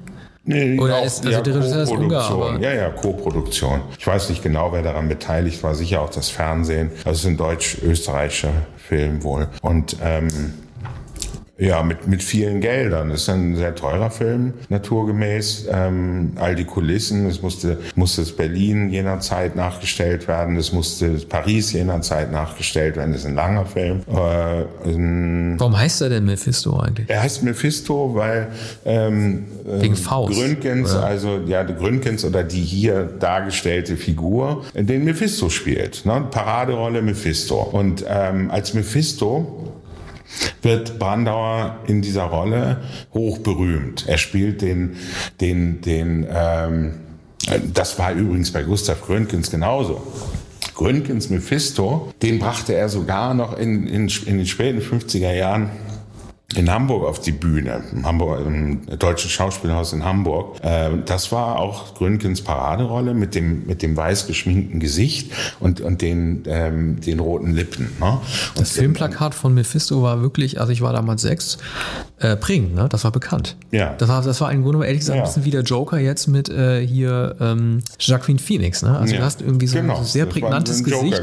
Wie so ein Billboard. Das ist eigentlich jedes genau. Billboard hätte Film. Äh, und, und Film, Gründgens hat das erfunden und Brandauer ähm, wird so geschminkt, so weiß geschminkt. Man, man sieht ihn verhältnismäßig selten ähm, auf, auf der Bühne in dieser Rolle, aber man bekommt so eine Ahnung davon, wie charismatisch, wie katzengleich, geschmeidig ähm, dieser Schauspieler ist und weshalb alle so verzaubert. Und er wird also der größte Schau Schauspielstar und er wird hofiert und, äh, und er ist, äh, er ist er ist noch eitler als sogar der, der Minister äh, gespielt von, äh, von dem großen Rolf Hoppe, ein ostdeutscher Schauspieler. Ähm, und Hoppe durchschaut Brandauer. Der weiß genau, dass er Brandauer wie, wie eine Puppe dirigieren kann, dass er dessen Eitelkeit ausnutzen kann. Ähm, es ist hier im Film so, dass ähm, Brandauer eine schwarze Geliebte angedichtet wird. Also es ist nach dem äh, Mephisto ist ja der Roman von, von Klaus Mann. Und Klaus Mann hat kein Hehl daraus gemacht, dass er die Geschichte des Gustav Gründgens erzählt. Ähm, aber ich, glaube, ich glaube, in dem, in dem Roman gibt es keine schwarze Frau. So, hier, es ist die Homosexualität, die äh, tatsächlich Gründgens äh, zugesetzt hat. Und hier heißt es, er ist, er ist verletzlich, weil er die schwarze Geliebte hat, statt der deutschen Schauspielerin an seinem Theater. Ne? Da hatte er nebenbei auch noch Affären. Wie, aber, aber er hatte, er hatte äh, sich eine Freundin geholt, um seine Homosexualität zu verbergen? Oder nee, wird das einfach in, nicht nee, erklärt? In, in, in, dem Film wird es gar nicht an, gibt es das nicht. In dem Film gibt es die Homosexualität. Die haben darauf verzichtet, weil das damals noch nicht bekannt war? Oder weil das sie weiß einfach ich nicht, das hm. weiß ich nicht. Man, man, hat, man hat davon abgesehen, weil möglicherweise auch um, um ähm, Gründgens der natürlich lange schon tot war, um den zu schonen oder um, um zu vermeiden, dass äh, äh, diese, diese Behauptung, äh, dass er wegen seiner äh, Homosexualität angreifbar war, das, das, wollten sie, das wollten sie gern vermeiden. Ne? Also ich weiß, weiß nicht, nicht genau etwas über die Motive, aber später hieß es dann, naja, warum muss, muss ihm denn so eine schwarze so, Geliebte äh, angedichtet werden, die es nicht gab? Also die, mh, die, diese eindrucksvoll äh, gespielte Frau, zu der hat er so ein, so ein fast animalisches Verhältnis. Ne? Also äh, er geht immer wieder zu ihr, hat aber eigentlich ähm, ein, eine ähm, so, sozusagen die Geliebte, mit der er dann immer ähm, ins Ministerium geht und bei Rolf Hoppe und auf Partys und bei Empfängen erscheint. Und die heimliche ist aber diese äh, ähm, äh, schwarze Frau, die glaube ich Tänzerin ist, jetzt auch ein Klischee, die Tänzerin, die geht nach Paris und der reist ja dann schließlich sogar nach ins besetzte Frankreich. Ne? Und es ist aber vor allem die Virtuosität Brandhaus in jeder einzelnen Szene, äh, äh, wo man denkt, also, äh, besser kann man einfach nicht spielen. Spricht ne? er eigentlich mit Dialekt noch? Also ich meine, nein, bei, nein, bei Sag niemals nee, nie hat er ja seinen nee, österreichischen nee. Dialekt nicht abgelegt. Nee, ne? äh, Gründgens, also, Gründgens war, war ja, äh, ja, kein Österreicher. Ja, ja, klar, aber ich dachte nur, ich, Nö, hab, ich hab, der, der, spricht so in seinem Singen sagen, ne? also der typische ich glaub, ich Rhythmus. Brandauer, glaube ich, noch nie ohne Dialekt äh, reden hören. Ich, kenn, ich kenn, bin ja auch kein Brandauer Experte, aber ich kenne natürlich nur von Talkshows, da muss ich ja nicht verstellen, aber die Filme, die ich gesehen ja. habe, halt eigentlich immer, also äh, äh, spricht ja leider in, in Sag Niemals Nie ja auch. So wie, wie in der Schwabe gewachsen ja. ist. Ja. Er spricht immer brandauerisch. Ja. ja. Und äh, Gründgens hat ein perfektes, ein sehr gestochenes Hochdeutsch gesprochen und, und auch sehr präzise. Und er hatte aber auch so, einen, so einen leichten Singen-Sang. Also nicht so wie Oskar Werner, aber so, der hat, hat auch so bestimmte Kadenzen gehabt. Nur Brandauer äh, wollte das gar nicht nachstellen. Brandauer hat den Brandauer gesprochen, wie er ihn immer spricht. Ich habe eine Inszenierung gesehen, äh, ich glaube, ähm, ein österreichisches Bühnenstück von 1967, mhm. einer der Auftritte des ganz jungen Brandauer, da hat er schon genauso gesprochen. Das war 13 Jahre vor. Aber der war dann noch mal so ein paar Jahre später auch irgendwie so ein Oberst, ne? Redel, Jodel? Oberst Redel, ja. Und was ist Oberst, das für einer? Was ist das für eine historische Figur? Ja, das ist ein Homosexuell, also ein Offizier der KOK-Monarchie, dem Homosexualität angedichtet wird, damit er denunziert wird. Und, mhm. ähm, und, und der, so wie dieser NATO-Typ. Ja. Also, die wurde es ja, ja, nicht angedichtet, ja, das kam raus. Möglicherweise war, ja, war auch das der Grund dafür, dass diese, ja. äh, dass diese alte Intrige aufgegriffen wurde. Wahrscheinlich eher von Brandauer sogar als von Schabo. Ähm, und, und, und der, der wurde auch der Spionage verdächtigt und hat, hat sich schließlich erschossen. Das war ein paar Jahre später.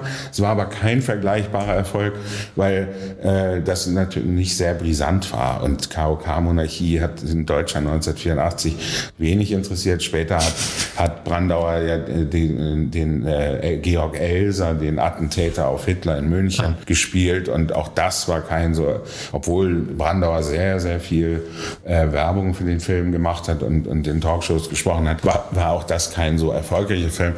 Er blieb dann auch mit seinen eigenen Regieprojekten. Später hat er noch Thomas Manns, äh, der Zauberer, äh, gemacht. Äh, das war alles nicht mehr so erfolgreich.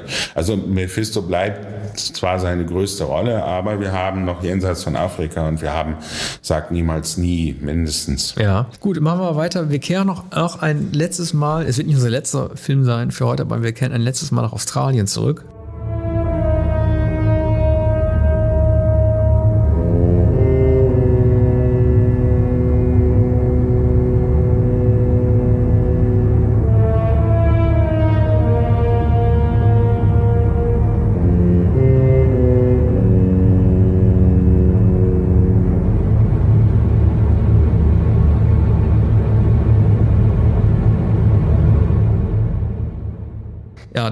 Millers Mad Max 2, der in den USA den Titel bekommen hat, The Road Warrior.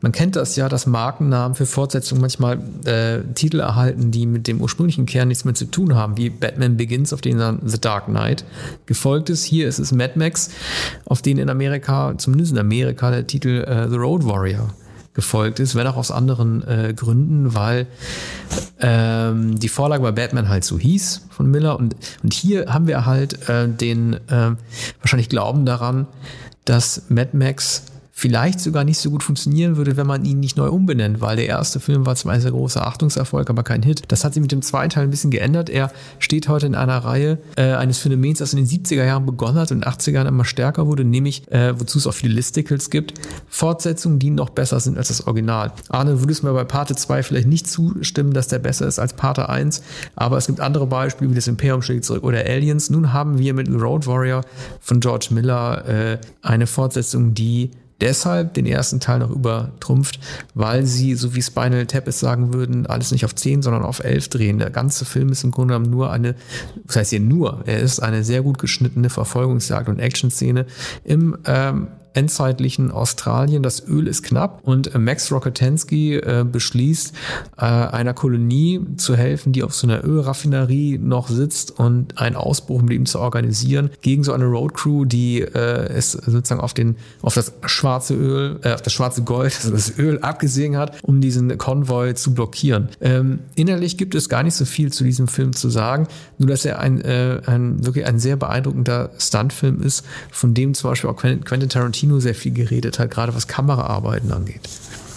Hm. Ja, ich bin nicht sicher, ob der erste und zweite Film äh, größer sind. Jedenfalls sind beide größer als der dritte Teil mit Tina Turner. Also da war es ja endgültig kommerziell geworden. Aber der erste Film wurde damals recht bald äh, ein Videokassetten-Hit. Ich weiß noch, äh, wie, wie wir nachmittags immer den, den ersten, dann den zweiten Mad Max-Film geschaut haben, so Anfang, Mitte der 80er Jahre. Es gab ja auch Mad Mission, ne? In Deutschland, ja, diese Jackie Chan-Film, ja, ja, die ein ganz anderes. Kaliber waren. Aber dieses Mad ne, fortzusetzen, war ja irgendwie eine beliebte Art und Weise darauf aufmerksam zu machen. Es gab dann Plagiate und, und, und es gab ähm, Epigonen, die äh, erfolglos versucht haben, das fortzuführen. Aber damals versprach das alles äh, Erfolg. Apokalypse versprach Erfolg. Ähm, Endzeitfilme äh, noch und noch. Äh, Carpenters Klapp, Klapperschlange, die eigentlich nicht Klapperschlange heißt, Escape from, äh, äh, wie heißt das? Äh, New York. Ne? New Der York. LA war die schlechte ja, Fortsetzung ja, von 96. Auch eine Fortsetzung, Escape from New York. Äh, so, das waren, waren, waren merkwürdigerweise die Filme, die die äh, Jugendliche äh, so gern gesehen haben, weil es die drastischen Filme war, waren und die entsprachen so dem Zeitgeist. Man, äh, man, man sagt, na ja, wenn sowieso alles zu Ende geht und der saure Regen und überall sind brennende Blechtonnen. Ja, die Ölkrise und, hatte wahrscheinlich auch noch einfach Nachwirkungen ja, gehabt, äh, acht Jahre später. Aber so, das war ein vages Gefühl, das, und, und, und das wurde anders als in den 70er Jahren, realistische Filme. Das wurde jetzt auf die Leinwand gebracht. Heute sagt man Dystopien. Nichts davon ist mehr spektakulär. Aber damals ähm, waren, waren es ungeheuer drastische Filme und, und man, man hatte solche ausgeschlachteten Autos und umgebaute Autos noch selten gesehen. Blade Runner gehört im Grunde auch ein, bisschen.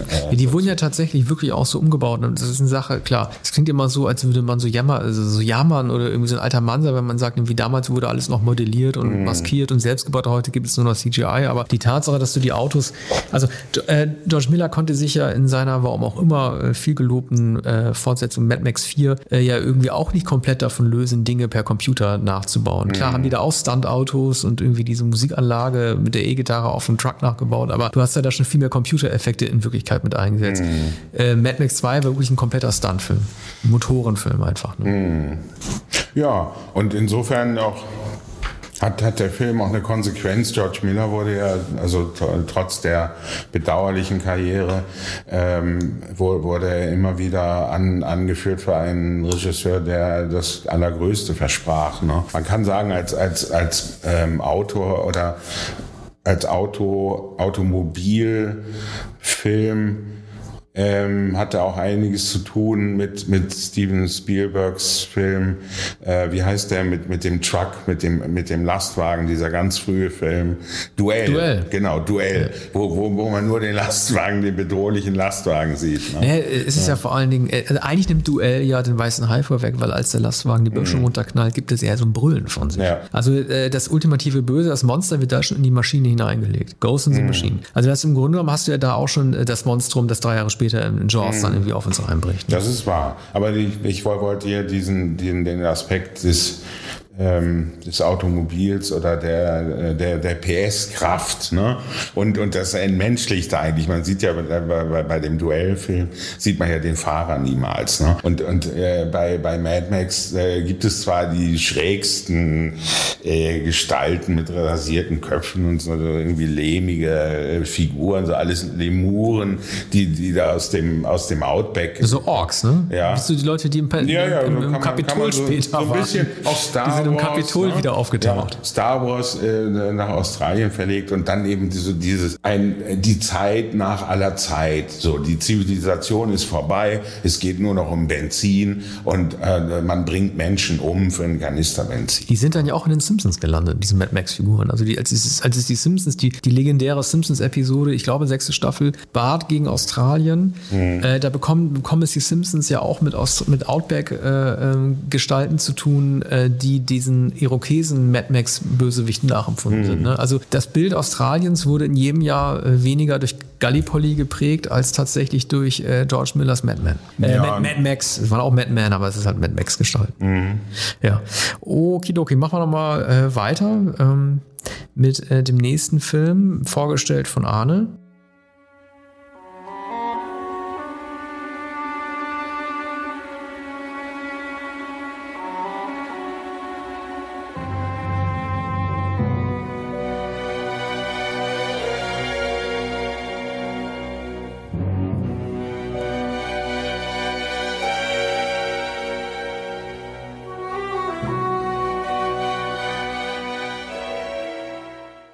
Heißt im Original The Postman Always Rings Twice. Er hat den etwas besseren, man kann es kaum glauben, etwas besseren deutschen Titel bekommen, wenn der Postmann zweimal klingelt. Ja, ob, ob das besser ist. Naja, wenn, denn der Postmann klingelt Postmann, ja nicht automatisch zweimal. Äh, aber wenn der zweimal ja, klingelt, dann hat das ja, eine Bewandtnis. Ja, das ist die Kondition, die der gestellt Also Postman always rings twice. Ne? Also, mh, hm, es ist schwer zu sagen. Es ist ein Film, ich habe es nicht ganz genau parat, aber aus der schwarzen Serie, Film Noir von 1943 nach dem berühmten Krimi-Autor James M. Cain, der so viele ähm, Filme der äh, Film Noir Noirs, Films Noir inspiriert hat äh, und die Vorlagen geschrieben hat. Ähm, dieser Schwarz-Weiß-Film äh, war schon hoch berühmt natürlich. Nun hat ähm, David Mamet das Drehbuch geschrieben. Regie äh, Bob Raffleson, der in den 70er Jahren äh, einige Filme mit Jack Nicholson gedreht hat und berühmte Filme mit Jack Nicholson, Five Easy Pieces etwa.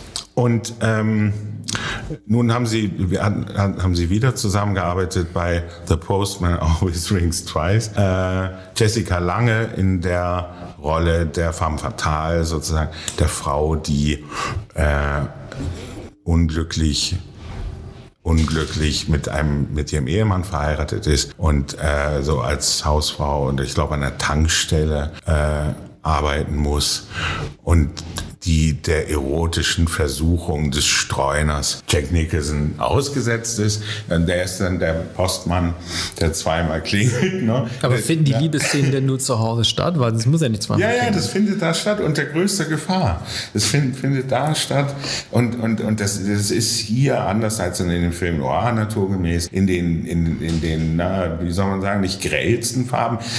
Sven Nyquist, der ähm, äh, Ingmar Bergmanns Kameramann hat das gedreht. Das ist unfassbar. David Mamet hat das Drehbuch geschrieben.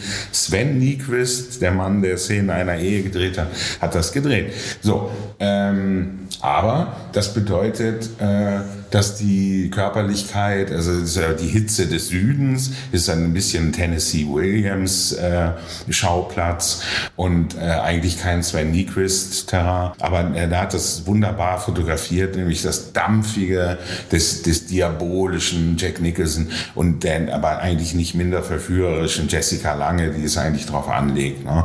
Heute würde man sagen, naja gut, also so ein Mann klingelt da und kommt schmierig an die Tankstelle und die Hausfrau gibt sich ihm hin. Naja, aber sie hat einen sehr tyrannischen Ehemann. Es, ja, ist, es ist ein, ein erotischer Film. Das wäre heute ein Southern Gothic-Film geworden, ne? Ja, so ein, Hil so ein es gab später oft solche ne? Filme, ja. ja. Es gab noch oft solche Filme. Einen mit Neve Campbell und, und ähm, Kevin Bacon, glaube ich, und Matt Dillon. Das war ein paar Jahre später. Ach so, ja, ja, klar. Das, glaube ich, war, Wild Things. Ja, das war in den 90ern das war das schon. Film. Und da ist aber noch eine lesbische Liebe. Ja. Mhm. Das, das war äh, in den 90er Jahren. Aber so 1981 äh, war, war der Postmann kein so großer Erfolg, weil, weil man äh, eben dieses äh, Südstaaten-Flair und die, die, diese Erotik ähm, Sie war eben nicht so publikumswirksam wie dann spätere Nicholson-Filme mit Meryl Streep, die dann äh, kamen, etwa Sodbrennen, die, ähm, sagen wir, ähm, verträglicher waren für ein Publikum, das am Abend ins Kino gehen wollte. Lady Chatterleys Liebhaber und wenn der Postmann zweimal klingelt, das waren die Skandale hm. 1981. Sieh an. Wir haben beide noch eine. Mhm. Machen wir äh, den nächsten äh, mit dem Lied, das wirklich jeder kennt.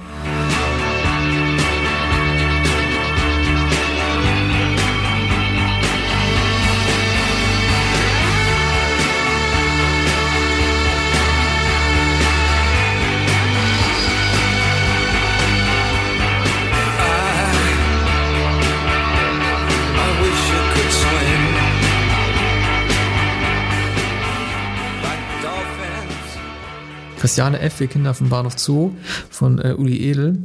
Ähm, ja, wir haben ja, also aufmerksame äh, Abonnenten unseres Podcasts wissen ja, dass wir sehr ausführlich über die Serie gesprochen haben und haben auch schon mal kurz mit den Filmen und der Musik David Bowies gesprochen, Heroes. Äh, wir haben uns jetzt nochmal angesehen, viel 81er Folge.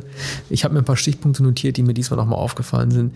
Diese Polizisten, die man da sieht, haben nicht ihre hässlichen grünen Uniformen an. Das hat mir schon mal sehr gut gefallen. Äh, sie gucken sich im Kino den Film Night of the Living Dead an, der wahrscheinlich vorausnimmt, was äh, das Schicksal verschiedener Charaktere, jugendlichen Helden in diesem Film angeht.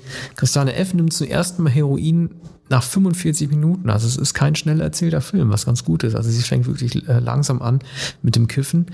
Äh, die DDR wird kein einziges Mal äh, erwähnt in diesem Film, der in Westberlin spielt. Äh, was mir am besten gefallen hat, ist tatsächlich der äh, Soundmix. Also da haben wir schon mal gesprochen in der Serie Christiane F. Also die Lieder, die dort gebracht werden, sind leicht beschleunigt und das liegt nicht an der alten VHS-Kopie oder an sonstigen Laufgeschwindigkeitsgeschichten, die ein technischer Fehler sind, sondern ob es jetzt Heroes ist oder die Songs von Station to Station wie TVC 15, die haben mehr Bass als die Originalaufnahmen und die haben äh, eine etwas bessere Laufgeschwindigkeit. Also äh, ich wünsche mir, dass die Version, wie man die Songs in diesem Film hört, dass sie so auf Platte erschienen sind. Und was ich überhaupt nicht verstehen kann, ist, warum dieser Film nicht für den Auslands-Oscar nominiert wurde. Mhm.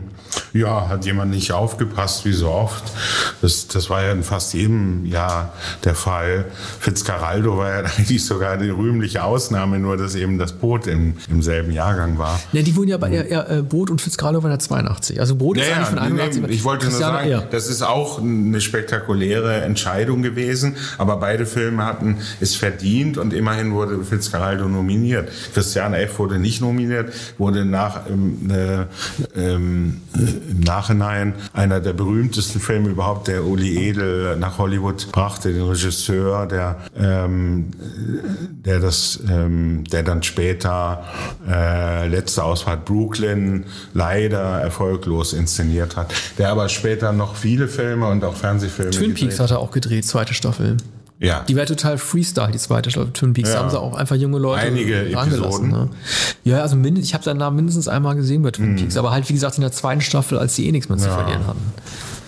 Ja, also das hat ihm eine Hollywood-Karriere ermöglicht. Bernd Eichinger, Konstantin Film, hat, hat äh, es produziert Äh, Nadja Brunkhorst machte keine große Karriere, obwohl es meisterliche Leistung ist. Man verbindet ähm, ihr Gesicht heute immer mit Christiane F., obwohl no, fast eine gewisse Ähnlichkeit sogar mit der tatsächlichen äh, Christiane F., die dann später in Dokumentationen auch zu sehen war. Ähm, und die noch eine zweite Autobiografie äh, Jahre später geschrieben hat, nachdem sie abermals äh, drogenabhängig war, sich auch gar nicht befreien wollte aus der Drogenabhängigkeit, hat sehr viel Geld bekommen für die Reportagen im Stern, also für, für die Protokolle, war die einzige der Protagonisten, die vorkommen, die Geld bekommen hat und, und sehr viel Geld, eine Million Mark. Ähm, dann kam wahrscheinlich sogar noch das Drehbuch. Christiane F. hat eine Million Mark. Eine Million Mark, ja. Die war Millionärin? Ja, die war Millionärin. Mhm.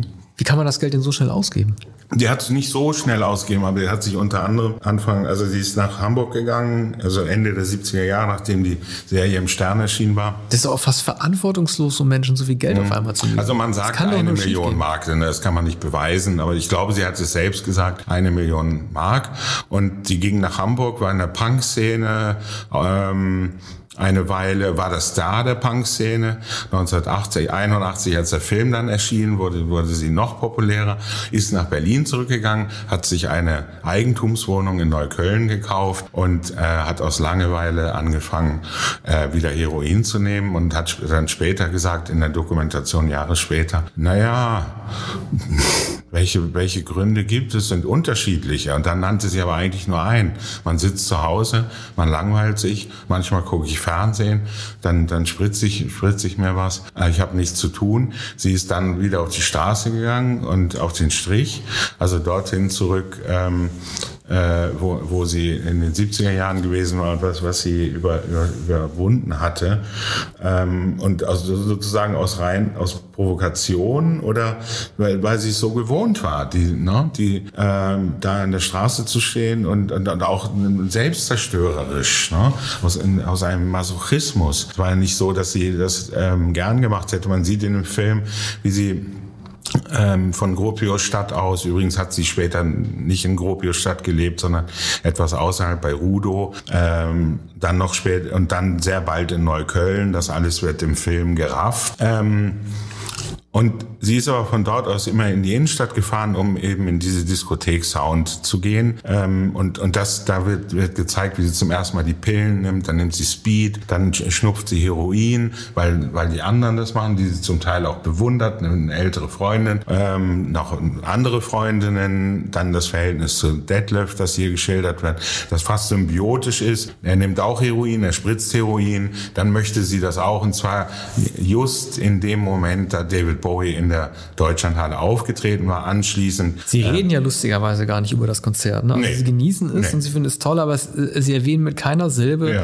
ob oder inwiefern sie das äh, Konzert über beeindruckt hat. Also Detlef habe ich ja mal recherchiert, äh, den, also den gibt's natürlich noch, mhm. ne? der ist ja irgendwie, glaube ich, äh, Krankenfahrer oder mhm.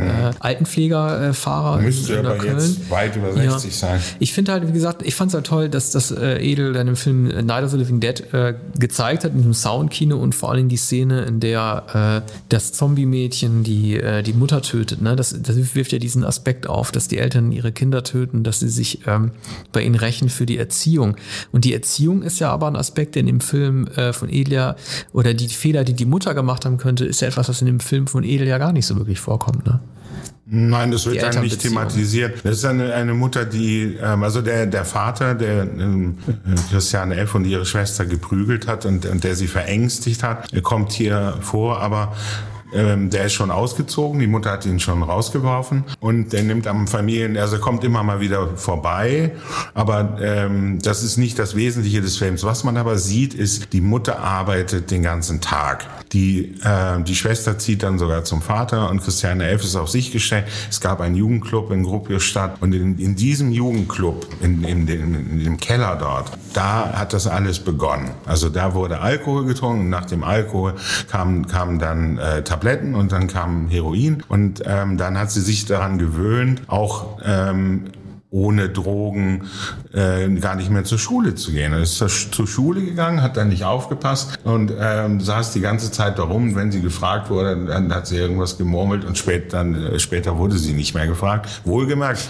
die war erst 13, 14 Jahre alt. Man konnte ja, ja. feststellen, also im Film konnte man feststellen, ob sie Drogen gemacht hat, weil das dann nämlich gab es, ist ein bisschen, das ist ehrlich gesagt ein bisschen schlicht. Da gibt es so einen ganz suggestiven Zoom auf die Augen, ja. um zu zeigen, ob ja. jemand high ist. Ne? Also wie, wie klar oder wie verschwommen die Puppe Ja, sie sagten, sie nannten das das ähm, Stecknadelaugen. Also eigentlich nicht geweitet, sondern diese, dieser starre Blick und die Stecknadeln, also die Pupillen. So äh, haben sie das bezeichnet. Man kann das ähm, ähm, Christiane F. sagt es, sagt es in dem Buch, dass sie Detlef ähm, immer sozusagen auf den Kopf zugesagt hat, wenn er etwas genommen hat, er sagte, du hast Stecknadeln in, in, den Augen. So, daran äh, konnten sie es immer erkennen und sie haben sich gegenseitig, das wird hier nicht episch gezeigt, nicht so wie im Buch, dass auf jeden Entzug ein Rückfall folgte, dass sie sich einerseits selbst verachtete und doch immer weitergemacht hat beim nächsten Mal. Sie, ähm, ebenso ihre Freundinnen, die sie oft aus dem Blick verloren hat. Dann haben sie sich wieder getroffen. Die beiden Freundinnen sind noch mehr verfallen als sie. Und die eine Freundin ist im Alter von, ich glaube, 16 Jahren als jüngstes, äh, als jüngste Drogentote ähm, äh, gestorben. Ähm, und auch das hat Christiane dann nicht davon abgehalten, als sie in der Zeitung las. Es kommt, glaube ich, im Film auch vor. Sie, sie schlägt die Zeitung auf das oder sieht Ende, die ne? Zeitung. Und, Jung, und Berlin heißt, jüngstes Drogenopfer. Genau, der Berlins Babsi jüngstes. war ja, 13 äh, Babsi. oder so. Ne? Und, äh, und, und da und, und, und so, da weint sie natürlich, aber Tage später nimmt sie weiter die Droge. Es gibt einfach keinen Aufhalt. Und sie macht in, in dem Buch, da macht sie die Pre macht sie die, die Presse dafür verantwortlich. Da haben sie richtig schön kitschig aufgeschrieben, wie es ihnen passt. Genauso die 16-Jährige und, und alle, sie sagt nicht Klischees, aber das meint sie eigentlich.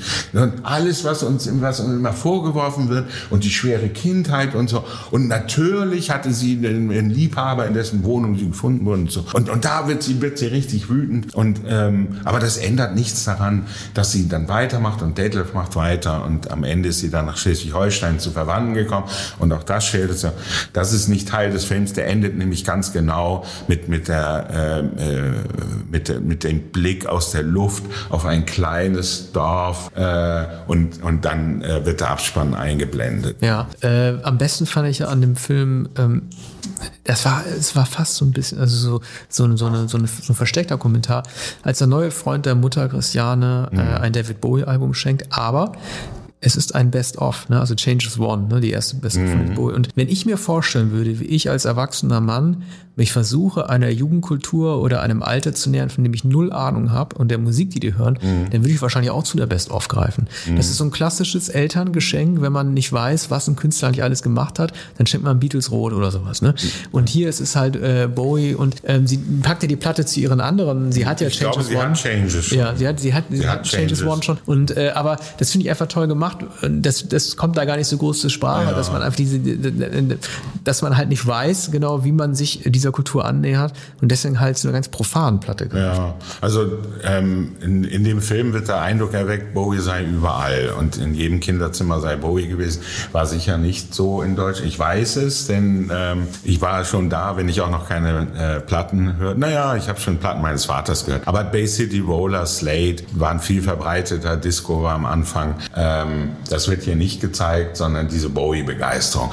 Aber das korrespondiert mit äh, Christiane F's Schilderung, wie, wie fasziniert sie, übrigens bei Christian Kracht gibt es das auch in seinem neuen Buch Eurotrash. Er war auch fasziniert von Bowie und zwar von seinen schiefen Zähnen. Mhm. Er wollte so schiefe Zähne haben wie Bowie. Und Christiane F. schreibt, Bowie war einfach der Allergrößte. Thin White Duke, äh, Station to Station war ein Jahr vorher, etwa, ja.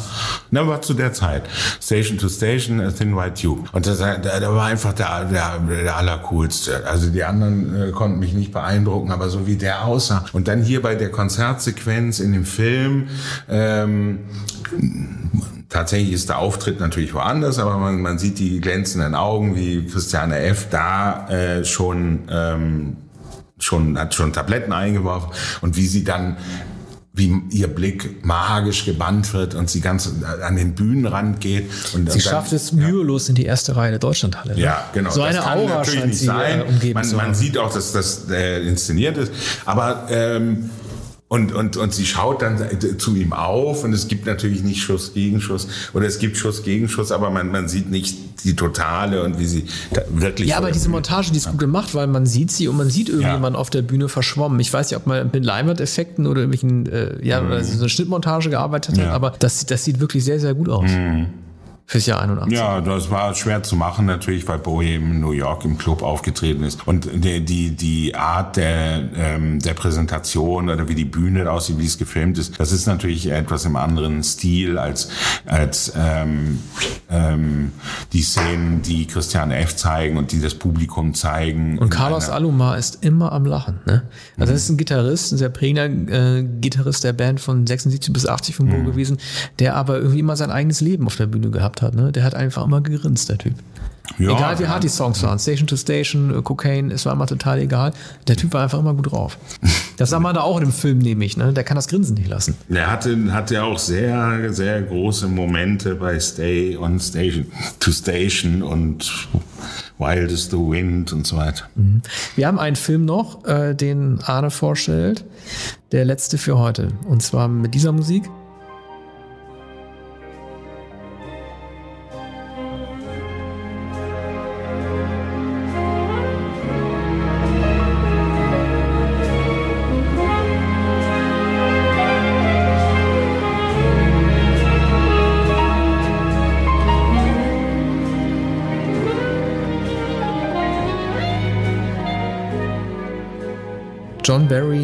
Buddy Heat, der äh, erste Film von Lawrence Kester. Man hätte eigentlich nicht unbedingt gedacht, dass er ein äh, so ein Noir-Drama als seinen ersten Film drehen würde, aber hat als Regisseur tatsächlich immer andere Sachen gemacht, als als Drehbuchautor bekannt wurde. Er durch das Imperium schlägt zurück, Jäger des verlorenen Schatzes, also sprich seinen meisterhaften äh, äh, Sci-Fi bzw. Abenteuerdrehbüchern. Ja. Nun ein Drama mit William Hurt und Kathleen Turner für beide ähm, der Durchbruch. Und ja. äh, man sagt ja über Turner auch, äh, sie hat so sie hat in den 80er Jahren so eine femme fatale damit äh, so etabliert, die ist danach in dem Jahrzehnt nicht mehr, ich sag mal bis Fatal Attraction wahrscheinlich, nicht mehr zu sehen gab. Ne?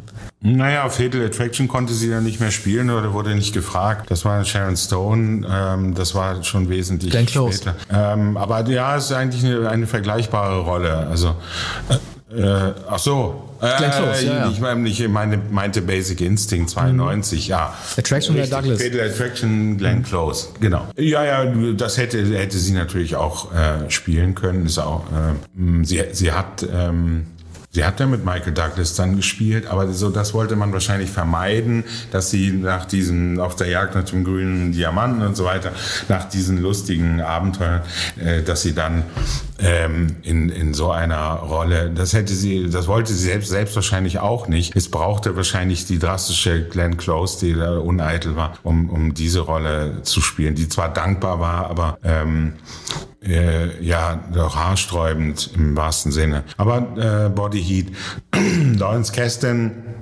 hat eine so schnelle Karriere gemacht als Autor von ähm, Das Imperium schlägt zurück und, und dann auch noch Jäger des verlorenen Schatzes, dass er äh, praktisch sofort nach Jäger des verlorenen Schatzes, eigentlich wahrscheinlich nach dem Imperium, schon einen Film inszenieren konnte, den er auch selbst schreiben konnte. Nun haben wir schon mindestens über einen Film noir heute gesprochen oder zwei Film noirs. Ähm, wie ähm, The Postman Always Rings Twice ist auch dies ein, ein Film um eine erotische Obsession und, ähm, und, und die ähm, und Mord.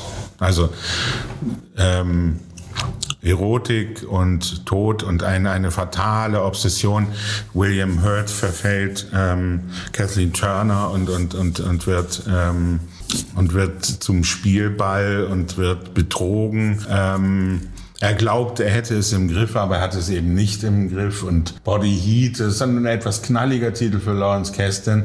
Aber später hat er dann noch The Big Chill gedreht, ist auch ein knalliger Titel.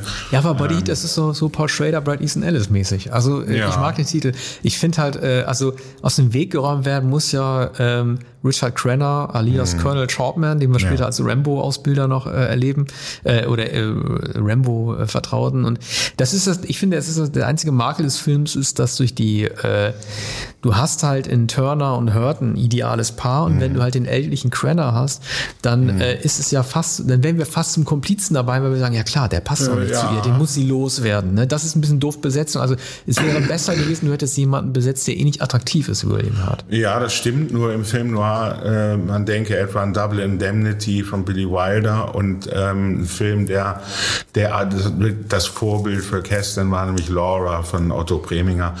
Ähm, das, das sind äh, die Filme mit, mit, äh, mit der Femme Fatale. Und die Männer sind hier ausgeliefert und es sind immer die älteren, so ignierten Männer, äh, Bieder, nicht unbedingt ähm, Tyrannen, nicht unbedingt äh, widerliche Männer, sondern äh, brave Hausväter und vor allem ähm, arbeitsame Männer. Und das kann man von William Hurt wirklich nicht sagen. In The Big Chill ist er übrigens ganz genau der Halodri, äh, den, den er in Body Heat spielt. Äh, also drei Jahre später in Lawrence Kestins noch größeren Film The Big Chill. Und, und, aber Body Heat war schon ein sehr, sehr guter Auftakt. Das war eigentlich eine Fingerübung. Da hat, da hat er gezeigt, dass, dass er das Genre absolut beherrscht. Und, und dann kam er zu dem Film, den er eigentlich drehen wollte, nämlich ähm, The Big Chill. Ja, Silverado war ja dann fast wieder sein Untergang. Ne? Er war zu früh mit dem Western dran. Es gab 85 Silverado und ich glaube Pale Rider von Clint Eastwood, mhm. beide im selben Jahr, die beide allerdings keine Aufmerksamkeit äh, äh, generiert hatten. Also ich glaube, dass ja Eastwood erst mit, äh, man sagt ja immer der Revisionismus, Western, also mhm. mit Unforgiven, also ich glaube, das Image brauchte erst irgendwie so eine Art Downfall oder so ein bisschen so eine, um, so eine, so eine Umkehrung klassischer Heldenbilder, um überhaupt wieder ja. ernst genommen zu werden. Deshalb wahrscheinlich als Silverado auch Ja, also Keston konnte nach Big Chill machen, was er wollte wollte oder eigentlich schon eben nach Body Heat, nach Empire Strikes Back, nach äh, Raiders of the Lost Ark. Ähm, Warum wollte er den Western drehen? Er wollte, er wollte eigentlich alle Genres machen. Und äh, was er am besten kann, ist die tragische, ist die Tragikomödie, also Big Chill. Er wollte aber den Western drehen, weil er auch John Ford machen wollte und Howard Hawks machen wollte. Mhm. Und dann hat er zur Unzeit mit Costner den Film gedreht. Ich weiß noch damals in jeder Kritik hieß es äh, fünf, sechs Jahre nach Heaven's Gate von Cimino, dem größten Desaster aller Zeiten, 46 Millionen Millionen Dollar gekostet, United Artists versenkt. Jetzt dreht Lawrence Kasten Silverado einen Spätwestern. Ja, wie kann das sein? Aber der Film wurde riesig beworben. Nur kosten aber nicht groß genug für den Film. Er wurde immerhin nicht rausgeschnitten. Aus Big Chill wurde er aus dem Ensemble ja. entfernt. Ne? Ja, aber das hat natürlich einen Grund. Ähm, der, der den Abwesenden Verstorbenen den, er spielt den ja. Toten ja. und ähm, ist besser ihn nicht zu sehen. Ja und äh, er spielt in, im Rückblick ähm, die Szenen, in denen ähm, in denen der äh, Mann, der sich umgebracht hat, noch vorkommt und es war richtig, dass Kerstin das rausgeschnitten hat, ähm, weil man sich mal den Mann nur vorstellt und er, er erscheint nur in den Erzählungen der anderen und man darf man darf ihn nicht nicht sehen. Es gibt ja die Szene in Big Chill, wir reden ja 83 eh noch über Big Chill, ja. in der Tom Berenger versucht, so einen Autostunt zu machen, mhm. in ein Auto zu springen und dabei gegen die Tür knallt.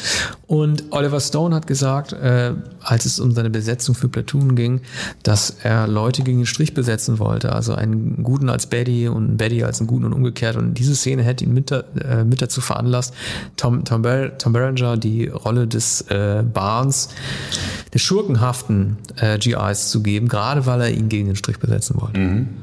Ja, also Berenger ist, ähm, ist in dem Film ja, ist schon herzensgut, ist beinahe etwas naiv, weil er eben als Fernsehserienstar eine Art von Magnum berühmt wurde. Aber er hat dann und, und ähm, ist nun gerade geschieden, hat ein riesiges Anwesen in Los Angeles und lässt sich auf die Jugendliebe ein oder die, die College-Liebe, die nie konsumiert wurde. Und jetzt, äh, äh, zwei Jahrzehnte später, trifft er, trifft er sie wieder und, ähm, und, und, und äh, bereut alles und ist unzufrieden zufrieden mit, mit seinem Leben. Ähm, nun, wir sprechen bei anderer Gelegenheit äh, darüber, was dieser Film impliziert. Body Heat ist äh, ein einfacherer Film, aber ein sehr spannender Film. Die, die erste Stilübung von Lawrence Kasten, der in den 80er Jahren große, große Filme gedreht hat. Auch noch die Reisen des Mr. Leary 1988. Stimmt. Ja, Ja, äh, genau. Das war's für heute. Bis zum nächsten Mal. Tschüss. Tschüss.